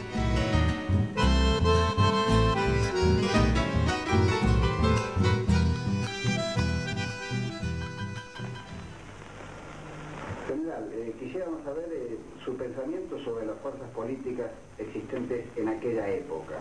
Las fuerzas liberales, la llamada izquierda, y si existía ya el germen de una izquierda nacional. Bueno, eh, sobre las fuerzas políticas que actuaban, no las políticas, las fuerzas políticas tradicionales en Argentina ya eran en dos grandes tendencias, los conservadores y los radicales, ambos eh, liberales, que han sostenido los principios que rigieron la política liberal acompañó al capitalismo durante todo su desenvolvimiento. Las fuerzas de izquierda las comprendían a los comunistas y a los socialistas. Los comunistas, bueno, sabemos, son los mismos de ahora. En cuanto a los socialistas, los socialistas eh, eh, eh, era indudablemente un movimiento iniciado en el país por Juan B. Justo, hacía ya casi tres cuartas partes de un siglo, pero que se había transformado y adaptado o aburguesado y metido dentro del sistema liberal. Era un instrumento más del sistema liberal. Entonces, naturalmente, había casos en que ellos hacían, pro- promovían una legislación social. Claro que eso tenía su trampa. Por ejemplo, cuando llegué a Trabajo y Previsión, había una ley de accidentes del trabajo al cual le habían colgado una cantidad de leyes subsidiarias, entre las que estaba el descanso anual obligatorio. Y existía una ley que obligaba al descanso anual, sin darle a los obreros un descanso por año. Pero ¿qué es lo que ocurría? No le habían puesto sanciones a la ley. Entonces, el, obrero recurría, iba a la justicia eh, del Departamento Nacional del Trabajo en esa época, y usted decía, bueno, iba así, iba al juez, el juez le decía, sí, bueno, muy bien, tiene usted razón, pero como no había sanciones aplicables al patrón, eso terminaba por no cumplirse, no había vacaciones anuales. Eh, con el consejo, con el eh, descanso hebdomadario y el descanso semanal pasaba más o menos lo mismo.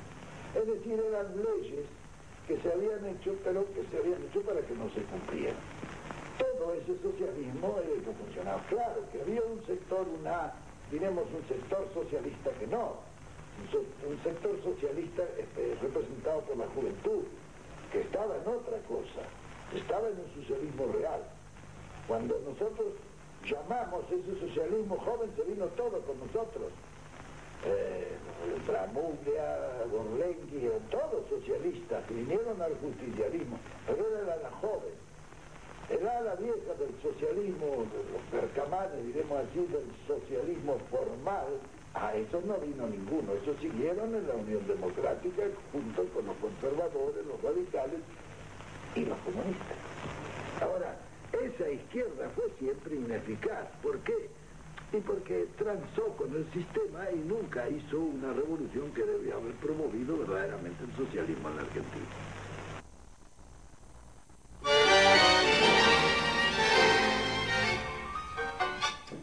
Toma, pagó. Hablando de definiciones, me Sí. parece que esto del Pocho es un gran, es, es como, Gran- es Maradona, es Messi, es todos, ¿no?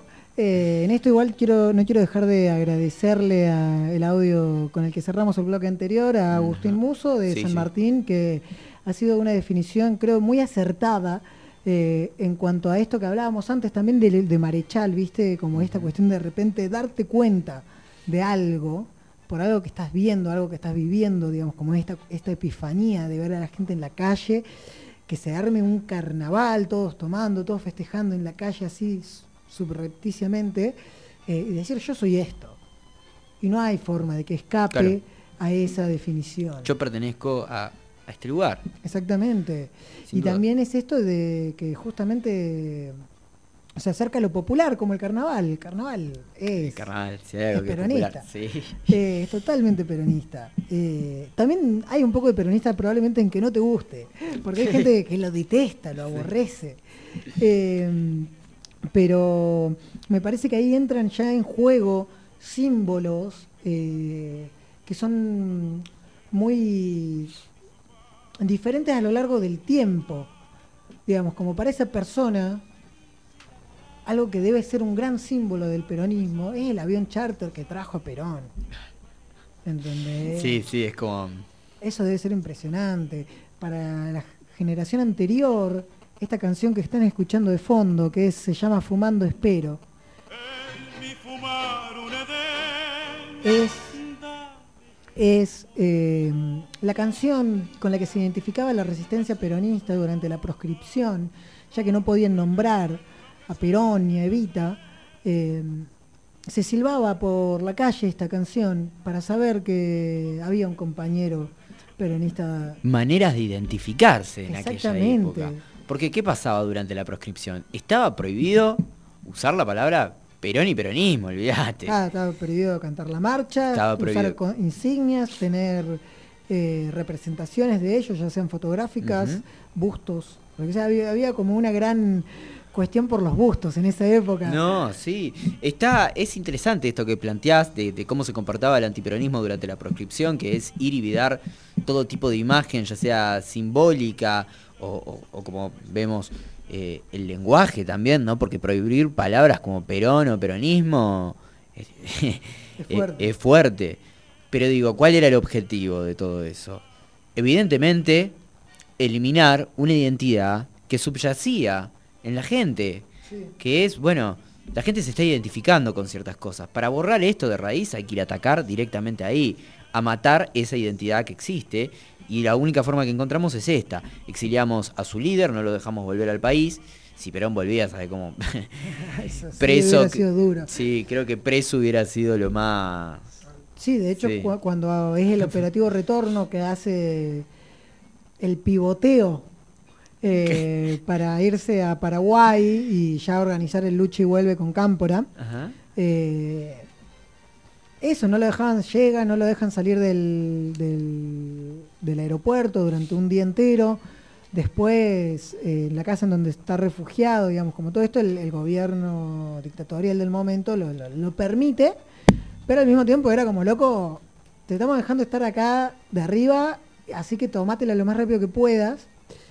Y había amenazas, eso, de repente a un, un circuito de tres cuadras de la casa donde se estaba quedando Perón, se instalaban dotaciones del ejército, con ametralladoras, cañones pesados, y salían los dirigentes sindicales, Ruchi, Cámpora, a decir como qué lamentable sería que, que le ocurriese algo a Perón, porque efectivamente era el estallido de una guerra que, que por suerte se evitó, digamos, no se llegó al- a lo que fue una guerra civil eh, en esas proporciones, creo aquí. Pero volviendo a esto de las identificaciones peronistas, otra que es muy linda eh, son las- los no me olvides. La flor de no me olvides. eh, en, este, en esa época se colgaba de los balcones y se dejaban ramos en las plazas. El Luchi vuelve también. El Luchi vuelve, una gran identificación. Eh, el Diego. Maradona. Sí, sí. Ah, ya entramos de lleno en que Ahí, es. al bife. Ah. Al bife. Estamos jugando en otra cosa. Bueno, entonces voy a traer un tema de actualidad, quizás, ver, ¿no? Si vamos a hablar de, de- de ese tipo de identidades ya más contemporáneas, vamos a jugar eh, con algo que pasó en los últimos días, que es que Alberto Fernández le regaló Ah, a Axel Kisilov un cuadro de Juan Manuel de Rosas. Está buena. Rosa es re peronista. Algo, es, sí, olvídate. La paradoja. Algo que despertó conflictos en muchos sectores de, eh, mirá, el cuadro que le regala, que qué sé yo. Y empezaron a hablar. Porque bueno, Lo peor es que ya tenía sí, uno. dicen que Rosas es un personaje cuestionable. ¿Desde qué punto de vista se va a abordar? Rosas. Sí, ese cuestionable. Yo creo que. Habría que verlo. Sí. No, no creo que. di- digo, va a ser siempre cuestionable para eh, quien está en contra de las clases populares también y de la identidad nacional.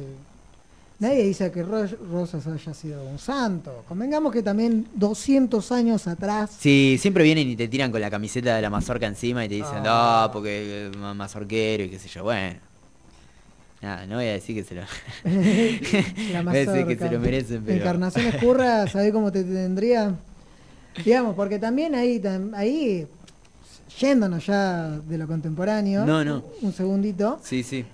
Rosas es también un articulador con un montón de gente nefasta, porque Urquizas tampoco es que era un bebé de pecho, Mitre tampoco lo fue, digamos, como, a ver, ni nadie Claro. de los primeros 100 años de la historia argentina. Sarmiento fue bueno. tampoco es tan bueno como. No, Claro. no, para nada. Empecemos a, a ver un poco. Sí, todos son cuestionables, Ajá. nadie es como perfecto para arrancar. Bueno, Roca.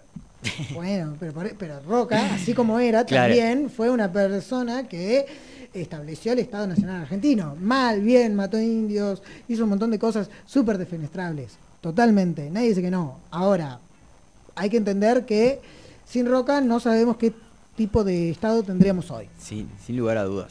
Está bueno esto, ¿no? También de la identidad. ¿Cómo...?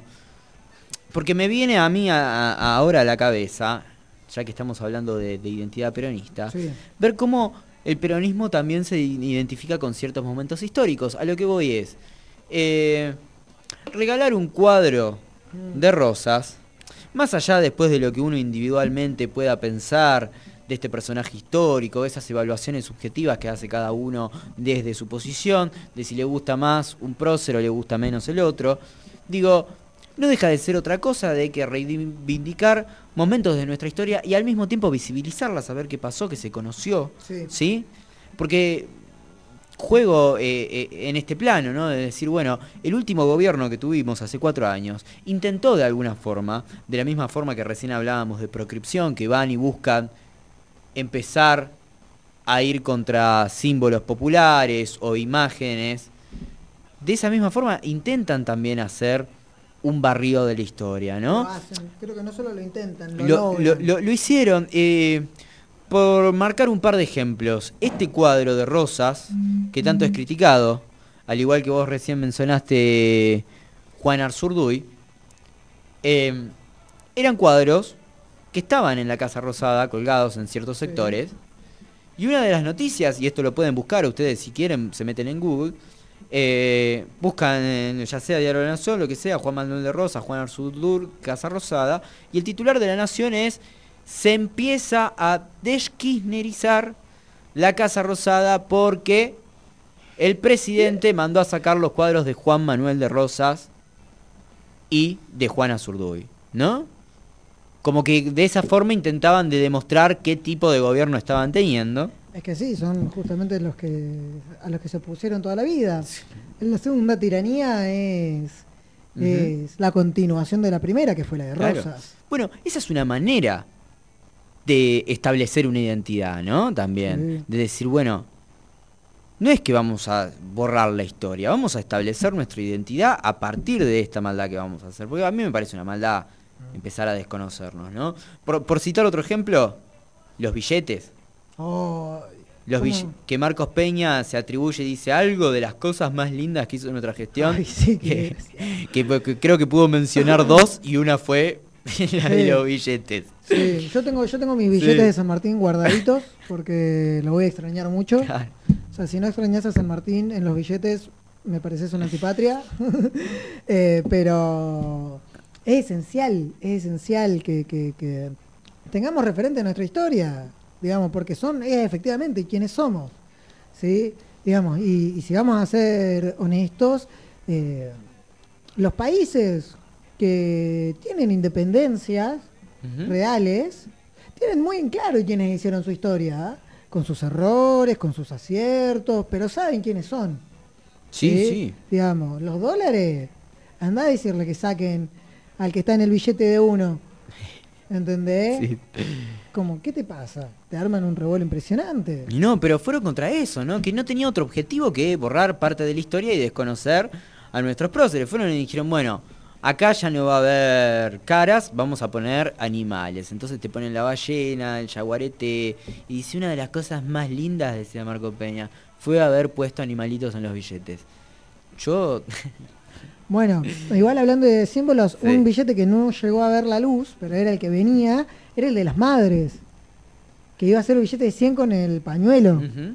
Eh, nunca logramos verlo, porque, bueno, el, el gobierno entrante Claro, lo canceló, lo canceló. Dijo, como que chicos, ¿Qué se, es está- se están pasando. Claro, sí.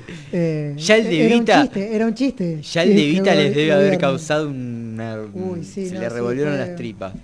Fue algo tan lindo. Sí, sí, sí, había gente que durante meses, meses no los recibía porque supuestamente eran falsos y era como, no tenía ganas de tener Evita. Claro, sí, sí, tal cual. Eh, pero eso, como también hablando de cuestiones y momentos históricos, bueno, las madres de Plaza de Mayo, eh, y esto no es apropia- apropiación, porque hay algo de lo que nos acusan, le- a la gente le encanta, le bueno, encanta sí. acusar al peronismo de cosas.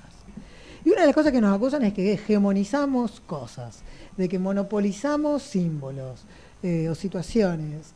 Y no, nos identificamos con ellas y por eso las hacemos nuestras, pero no es que dejan de ser de otros movimientos, Claro. de otras cosas, es como decir que el- solo los peronistas respiramos. No, a ver, todos respiramos y nosotros en todo caso le damos un sentido a ese respirar, a ese existir. eh, porque justamente sentimos que, que toca las vibras más importantes de nuestro corazón. Entonces eso, las abuelas de Plaza de Mayo, las madres, eh, son peronistas. También porque cuando te encontrás a una, sentís que son tu familia. Yo te juro, una vez tuve mm, eh, la posibilidad de abrazar a Eve. En, en un, estaba en un espectáculo acá, en un bar ahí en Córdoba. Y la veíamos con mi hermana, una señora, viste, así, sin el pañuelo blanco, era raro, como, che, eso se parece a Eve, no sé, que no sé qué, nos pusimos, encontramos una foto y la identificamos por los anillos que tenía. Y después en un momento de cuando terminó el espectáculo dijeron como, bueno, está Eve, le queremos agradecer que vino, que no sé qué, y fuimos todos a abrazarla. Y yo te juro que sentí que abracé a mi abuela, que había muerto eh, cuatro años antes, eh, seis años antes, y era volver a estar con ella y volver a estar en familia, una mujer que vive una sola vez en mi vida. Sí, sí. ¿Cómo, Mm, te- cómo se establece esa conexión con Sí. ciertos personajes? ¿no? Qué bueno que creo que es lo que nos pasa con la historia, que es justamente lo que decíamos recién, que intentan todo el tiempo desarticular. Porque, a ver, planteemos el ataque que existió, si vamos a hablar de Madres de Plaza de Mayo, el último gobierno lo único que hizo fue deslegitimarlas desde cualquier punto de vista, ¿no? Sí. Eh, y hay algo ahí, para entrar en, en juego, que quizás porque hay temas que merecen programas mucho más amplios y, y cuestiones que merecen un debate mucho más en profundidad, como es el tema de, de las identidades y los desaparecidos, que es un programa especial que vamos a querer tocar eh, lo que es el cerca del 24 de marzo, porque creemos que se merecen un programa Sí. especial, sin dudas, y más después de estos últimos cuatro años. Pero digo, poner en juego esto de que como ya hablábamos, de, e- e- en ese intento de barrer la historia que hacen, de desconocer muchas cosas, una de las cosas que trajo el macrismo y puso sobre la mesa fue empezar a dudar del número de desaparecidos en la última dictadura de militar, ¿no? Empezar a jugar con esto de, no sé si son 30.000, para mí son 8.000, A mí ¿entendés? no me interesa. poner el foco en el número, como si decir que, que, que, que 8.000 o 400, ¿entendés? Empezar a armar una mentira sobre eso, el famoso negacionismo, eso se le llama negacionismo. Que quieren estar avalados. Eso existe, gente, ¿sí? Les recomiendo una película que hay en Netflix que se llama Negación, que justamente trata esto de gente que se encarga de negar el holocausto. Sí. ¿sí? Esa gente existe. Y ahí también se juega una cosa que es el plano de la cuestión identitaria. ¿Qué es lo que están tratando de establecer? ¿Qué es con lo que ellos quieren que vos te identifiques? ¿Por qué ese ataque constante? ¿Sí? Porque yo lo de eh, atacar a las abuelas de Plaza de Mayo nunca lo pude entender. Nunca lo pude entender. Que vos te metas con una señora que sufrió lo que sufrió y que al mismo tiempo durante muchos años puso el cuerpo y puso el cuerpo porque justamente Sí, al principio de este programa cagaron- Las cagaron a palo. a este programa, en este programa hablamos de injusticia y justicia. El reclamo de las madres y abuelas de Plaza de Mayo siempre fue ese, el de justicia. Sí, totalmente. Queremos saber qué pasó con nuestros hijos. Sí, Queremos recuperar a nuestros nietos. sí. Y esta gente se encarga de ir contra eso. Y eso es solamente porque los mueve un odio. Los mueve el odio y en esto quiero ser muy claro porque creo que no, no, no tenemos que permitir eh, dobles interpretaciones de algunas cosas. Sí. Eh, porque, a ver, ¿qué es lo que quieren?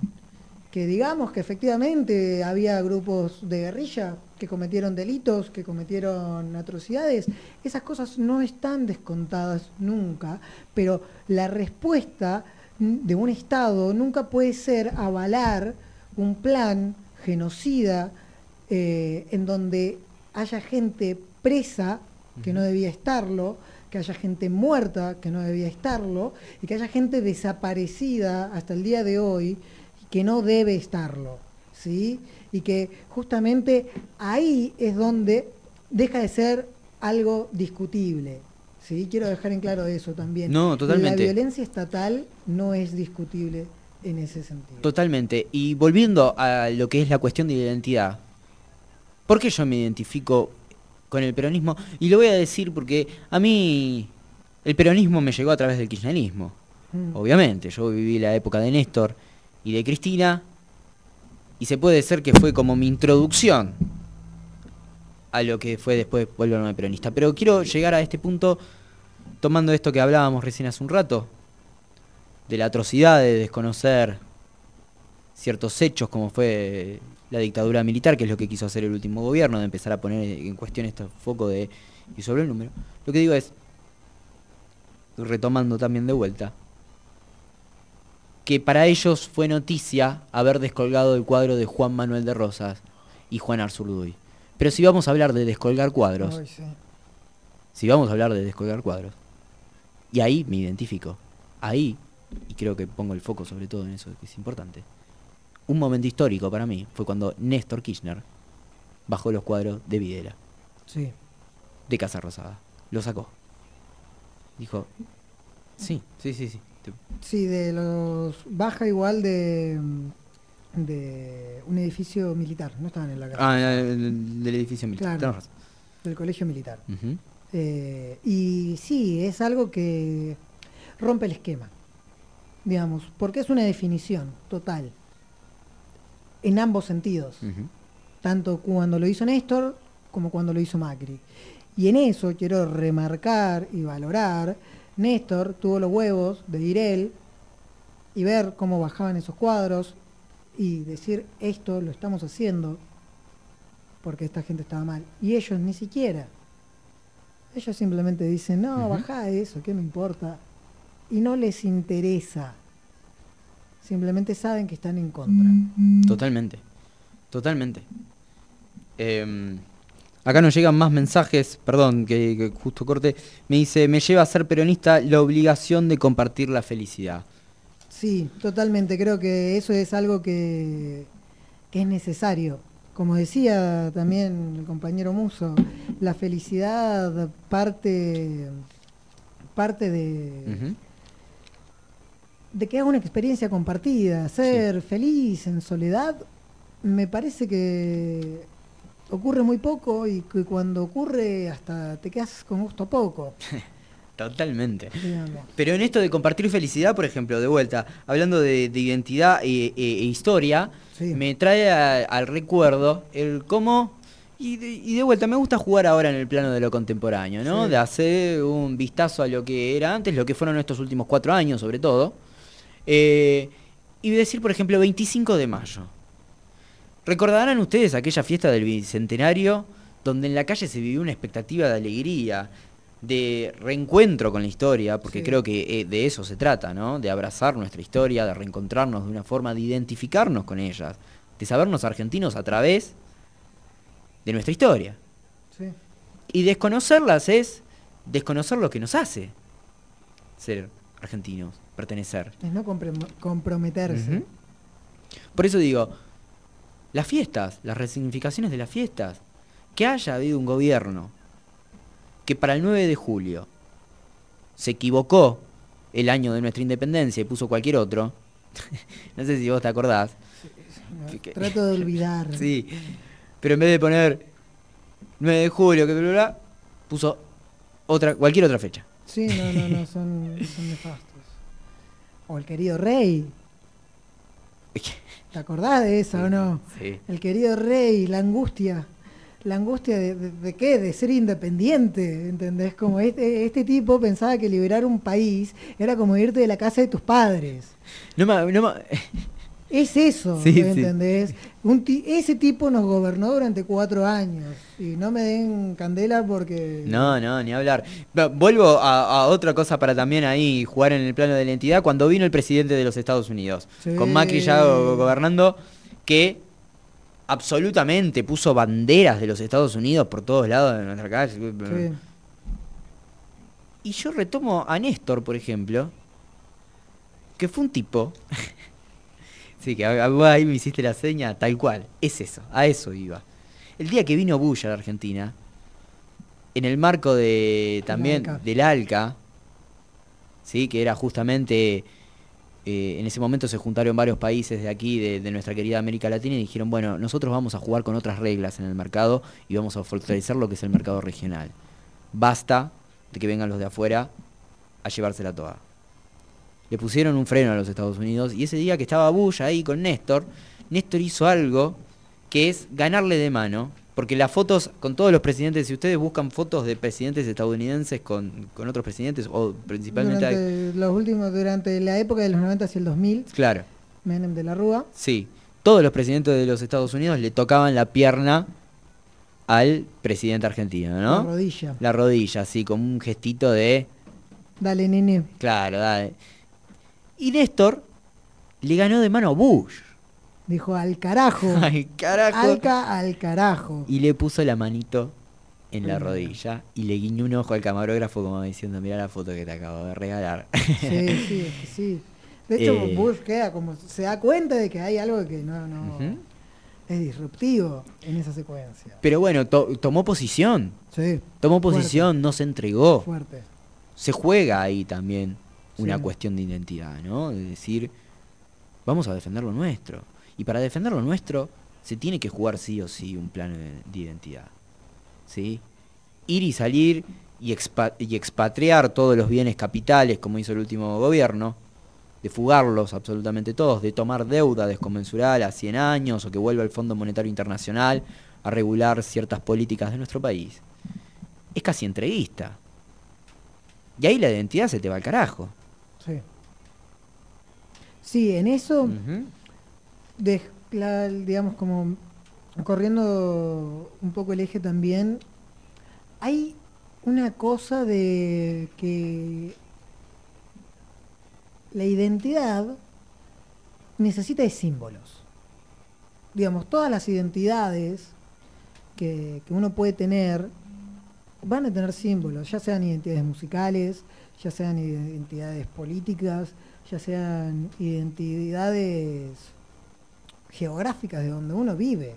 Qué sé yo, hablar de Córdoba y no hablar de las sierras de Córdoba es contraintuitivo, por ejemplo. Así, hay algo de lo que hace mucho tiempo siento que no se habla, ¿sí? que son las banderas, las escarapelas, los escudos.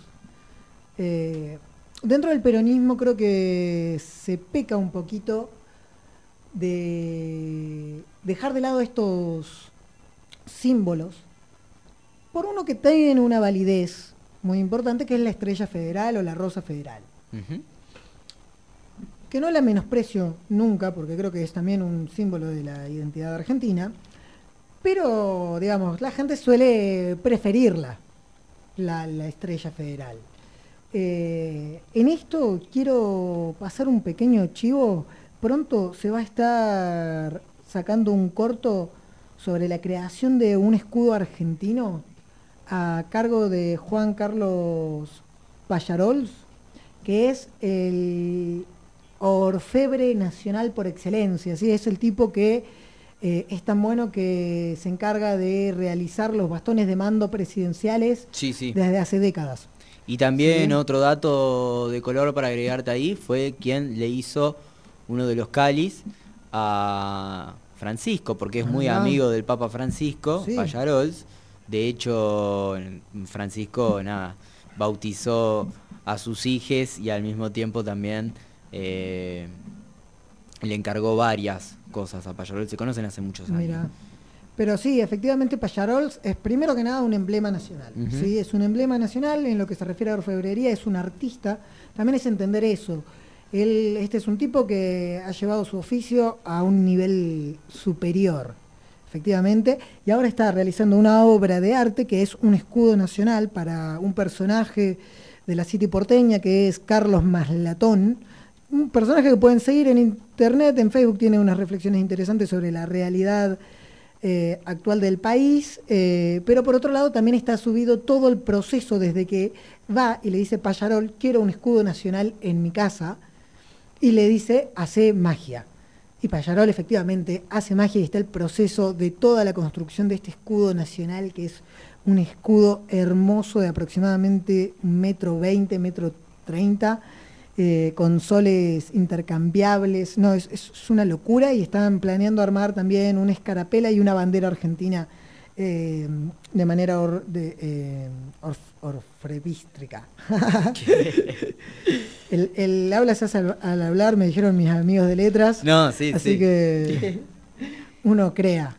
3547-531-531 es nuestro número de teléfono al cual nos podés hacer llegar tus comentarios. Estamos hablando de identidad peronista. Hemos repasado muchas cuestiones. En este momento hemos hablado de lo que es la cuestión histórica, ¿no? Cómo, cómo, cómo nos hacemos, cómo nos identificamos, dónde construimos nuestras identidades. Eh, yo tengo muchas cosas para repasar. Ya no nos está quedando mucho tiempo. Es muy amplio el tema de la identidad peronista, pero bueno, quizás pueda, podamos decir eh, nosotros cómo nos hicimos peronista. Eh, Por favor, ¿querés comenzar? sí, por Vos su... que ya, ya lo tenés más armado, me parece. Eh, yo me, me- si me tengo que hablar de peronismo me tengo que remontar primero al año 2008, conflicto con la 125, conflicto con el campo. ¿De qué lado de la mecha estabas? ¿Qué- ¿De qué lado de la mecha te encontrás? Y en ese momento, otra vez acá surgen posiciones identitarias. Yo iba a un colegio que se podría decir un poquito clasista, eh, donde claramente lo- lo- lo pro- m- los profesores que yo tenía, alguno que otro habrá tenido un campito. sí, sin Uy, la duda. de los profesores es terrible. Sí, sin dudas. Entonces, me acuerdo, no me olvido más, una profesora, eh, si no me equivoco, ella era de... mm, Ay, mierda, Bueno, se me fue ahora, bueno, no importa. Eh, la cuestión es que vino y dijo, no, chicos, acá, eh, este gobierno, lo, lo trató de ladrona. Directamente dijo, acá Sí, Cristina siempre. Kirchner es una ladrona porque nos está robando el trabajo del campo, porque ahora los del campo tenemos que pagar más, que pin, que pum. Y tiró encima esto, de, de- nos tiró con la camiseta de vuelta, del tema de los planes sociales, ¿entendés? De qué iba a hacer para mantener vagos, al- algo que hablamos al principio de este programa. Y yo me acuerdo que me fui con esa idea, ¿entendés? Y con todos mis compañeritos de colegio, éramos todos pibes que teníamos 12, 13 años, estábamos ahí, y viene una y nos dice, vos cuando ves al profesor es eh, símbolo de autoridad, es alguien que está ahí para enseñarte, para que vos te vayas más o menos formado. sí. Eh, y me acuerdo que me fui ahí con mi compañero y dije, "Eh, que esta yegua, mirá lo que vienen a hacer acá, que qué sé yo, que pin que pum. Y nos subimos un día al auto con mi viejo, yo y mis amigos, y nos ponemos a hablar ahí atrás con mis amigos del campo, siempre diciendo barbaridades. Y mi viejo como que baja un poquito el volumen de lo que- del estéreo, ¿entendés? Hace así, tiqui, tiqui, tiqui, y dice, eh, ¿de qué están hablando ahí atrás? ¿Qué acabas de decir? Claro, y le contábamos más o menos el conflicto del campo, qué sé yo. De lo que nos había dicho nuestra profesora. Y ahí el tipo apagó el estéreo. El tipo apagó el estéreo y dijo, pará, pará. pará. ¿Qué es lo que le están diciendo ustedes? y el tipo empezó Sí. a hablar justamente. Y ahí fue la primera vez que escuché la palabra oligarca, qué linda palabra.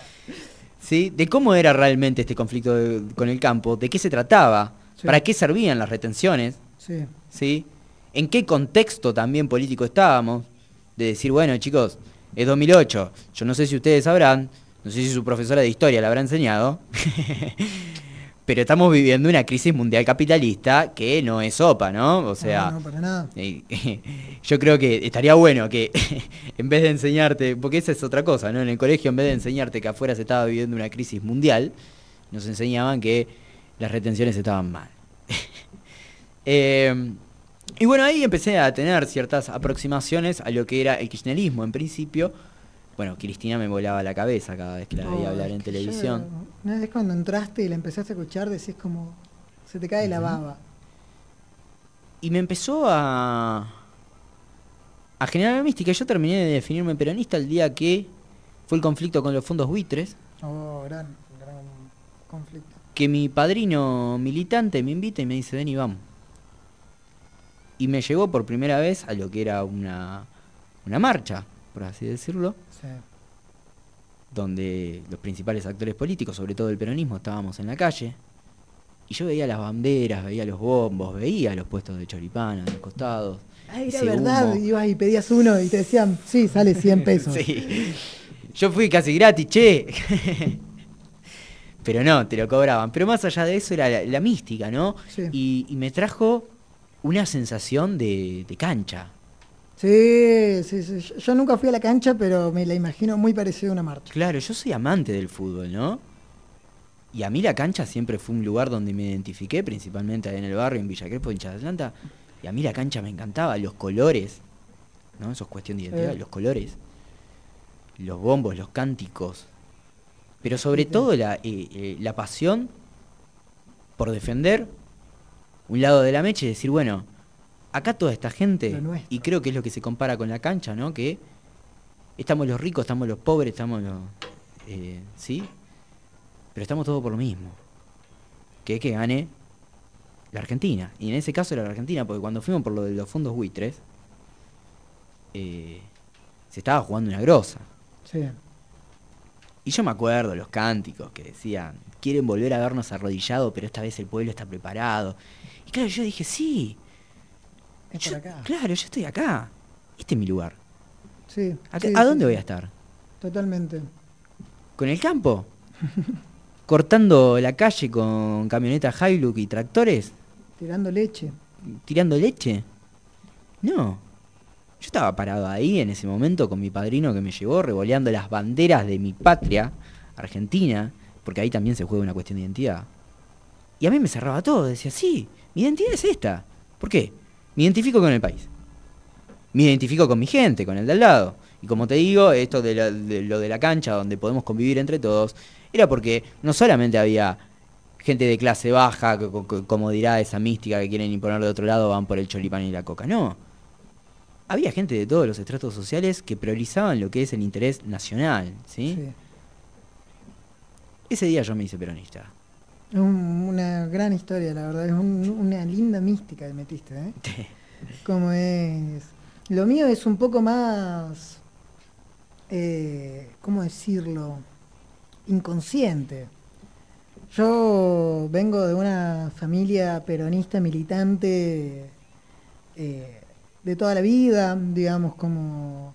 No han militado siempre dentro del peronismo todas las partes de mi familia, pero eh, sí es el espacio en donde yo ya, cuando yo nací, ya eso, era Perón, per- el peronismo era una parte identitaria de, mi familia, pero no de la manera en que lo retratan, porque es esto, viste, el cuadro de Perón en la cocina.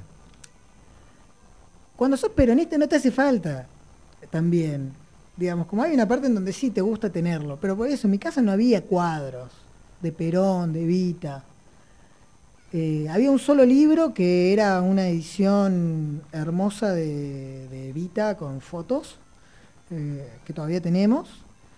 Eh, pero no estaba esta bajada de línea tampoco, digamos, como no, no, no cantábamos la marcha en todo momento como lo podemos hacer ahora que con mis hermanas somos grandes, entonces los cumpleaños cantamos la marcha peronista, la versión de la marcha peronista del cumpleaños. Sí, sí.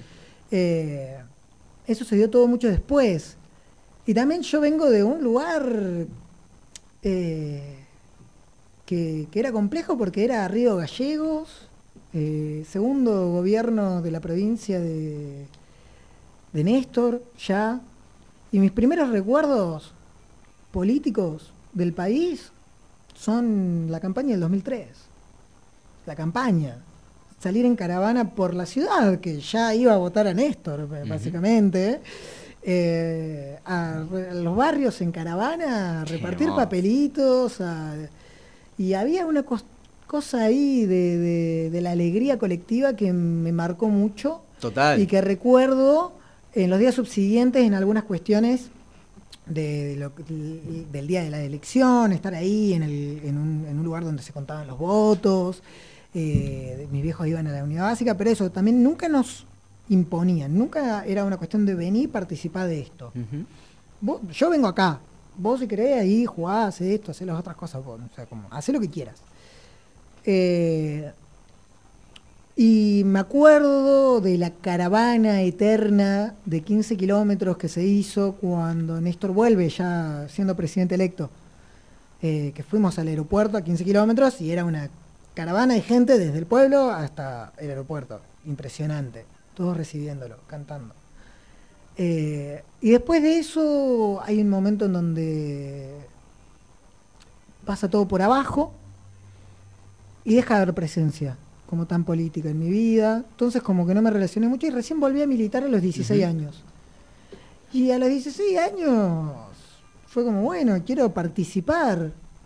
¿Y a dónde voy a ir? Y fui a una casa popular donde había peronistas, radicales, socialistas. Y, y ahí entendí que podemos tener esas distinciones, pero somos todos peronistas porque estamos todos buscando lo mismo. Totalmente. que es eso? Entonces también ese momento a los 16 años de decir, no, loco, no, no, no hay una diferencia entre porque vos pienses algo distinto. Ujú. Mientras veas injusticia en el mundo, Creo que también es lo que más atrae de ser peronista, ¿no? La Sí. posibilidad de entrar en contradicción constantemente, que era lo que decíamos al principio de este programa. eh, algo fundamental. sí, Em, yo quería, mm, ya para cerrar este programa, habíamos hablado de qué es lo que te hace ser quizás antiperonista o Sí. gorila, como quieras llamarle. Y no recibimos ningún audio, lo cual significa que quizás solo nos escuchen peronistas.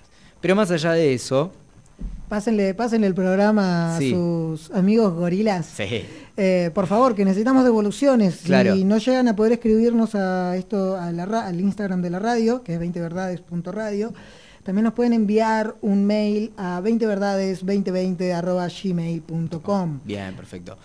¿A Así que por favor coméntenos, necesitamos Sí. devoluciones, queremos saber quiénes son las personas que están del otro lado escuchándonos. Y quiero, queremos que nos puedan escribir textos ortodoxos, heterodoxos, todo, todo lo que puedan decirnos nos va a ayudar. También para saber eh, qué es esta dicotomía Sí, sin dudas. nacional. Sin dudas.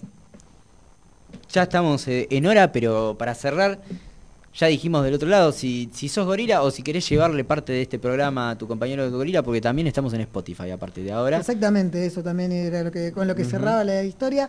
Ustedes pueden compartirlo desde Spotify como 20 verdades. Está el link para ingresar en el Instagram de la radio también, así que pueden ingresar por ahí. Y ahí podés retomar este programa si te lo perdiste. Eh, bueno, llévenle este extracto, porque voy a decir una frase fuerte. Veamos. Que aquel que se define gorila, pero no por una cuestión de intereses, ¿eh? Porque hay gorilas que, que- son gorilas porque son oligarcas, porque saben que les conviene. Yo hablo más de la gente que toma posición, desde ese antiperonismo cerrado y oblicuo, por así decirlo. A esa gente le, le quiero decir que quizás son más peronistas que ninguno de nosotros. Porque hoy estuvimos hablando de lo que es jugar en el plano de la identidad. Sí. ¿sí? De cómo me identifico. Pero en cambio el antiperonista, y esto podemos hacer la reflexión, en busca de definir su identidad justamente antiperonista o, o- o gorila, y esto me hizo pensar mucho Luis Novarecio, que ahora tiene un podcast que lo pueden buscar que se llama Soy Gorila. Bueno, Novarecio, quiero decirte que son más peronistas que cualquiera de nosotros, porque en esa búsqueda de, de- de imponer y de buscar esa identidad, lo único que haces es empezar a buscar cosas que no te gustan del peronismo o con las que vos crees que no te llevas bien. O sea, lo que quiero decir es, el antiperonista hace un esfuerzo mucho mayor con, solo, con, con el objetivo principal únicamente De alejarse. de alejarse del peronismo. Pero la referencia es la misma. Claro. Y terminan en una contradicción abismal. que es que ni siquiera ellos entienden por qué son antiperonistas. Y, en e- y hasta en eso coincidimos, porque bueno, el peronismo no es fácil de explicar tampoco. Pero me, me- El peronismo siempre se explica después. Sí. Hay que dejar eso en claro. También el peronismo siempre se explica después, muchachos. Así que van a tener que escuchar los programas para, No, ni hablar. para que lleguemos a la explicación. Le voy a mandar un saludo de paso a mi primo, que también es medio gorila. Y que me criticó este programa, dijo, no, Sí. porque me hice más an- antiperonista que antes. Y le voy a decir, no, no, primo. Yo Al contrario, te hiciste mucho más peronista que Totalmente. Yo aprovecho el último saludo para dárselo a mi amigo Jochue, que se encuentra en Capital Federal. Espero que haya disfrutado de este hermoso programa. Bueno, Nos vamos así. nos vamos así. Nos vamos así, eh, cerrando esa idea que decíamos que si buscas todo el tiempo y constantemente no identificarte, al contrario, o sea, te estás identificando. Bueno, Porque- lo, es- Sí. lo esperamos el domingo que viene de 6 a 8 de la noche por Radio Tortuga o nos pueden encontrar y reproducir este programa cada vez que lo necesiten en el podcast 20 Verdades de Spotify. Bien, nos despedimos entonces. Muchas gracias, Ernesto Maruco. Quien les habla es Guillermo Morilla. Esto es 20 Verdades. Espero que lo hayan disfrutado.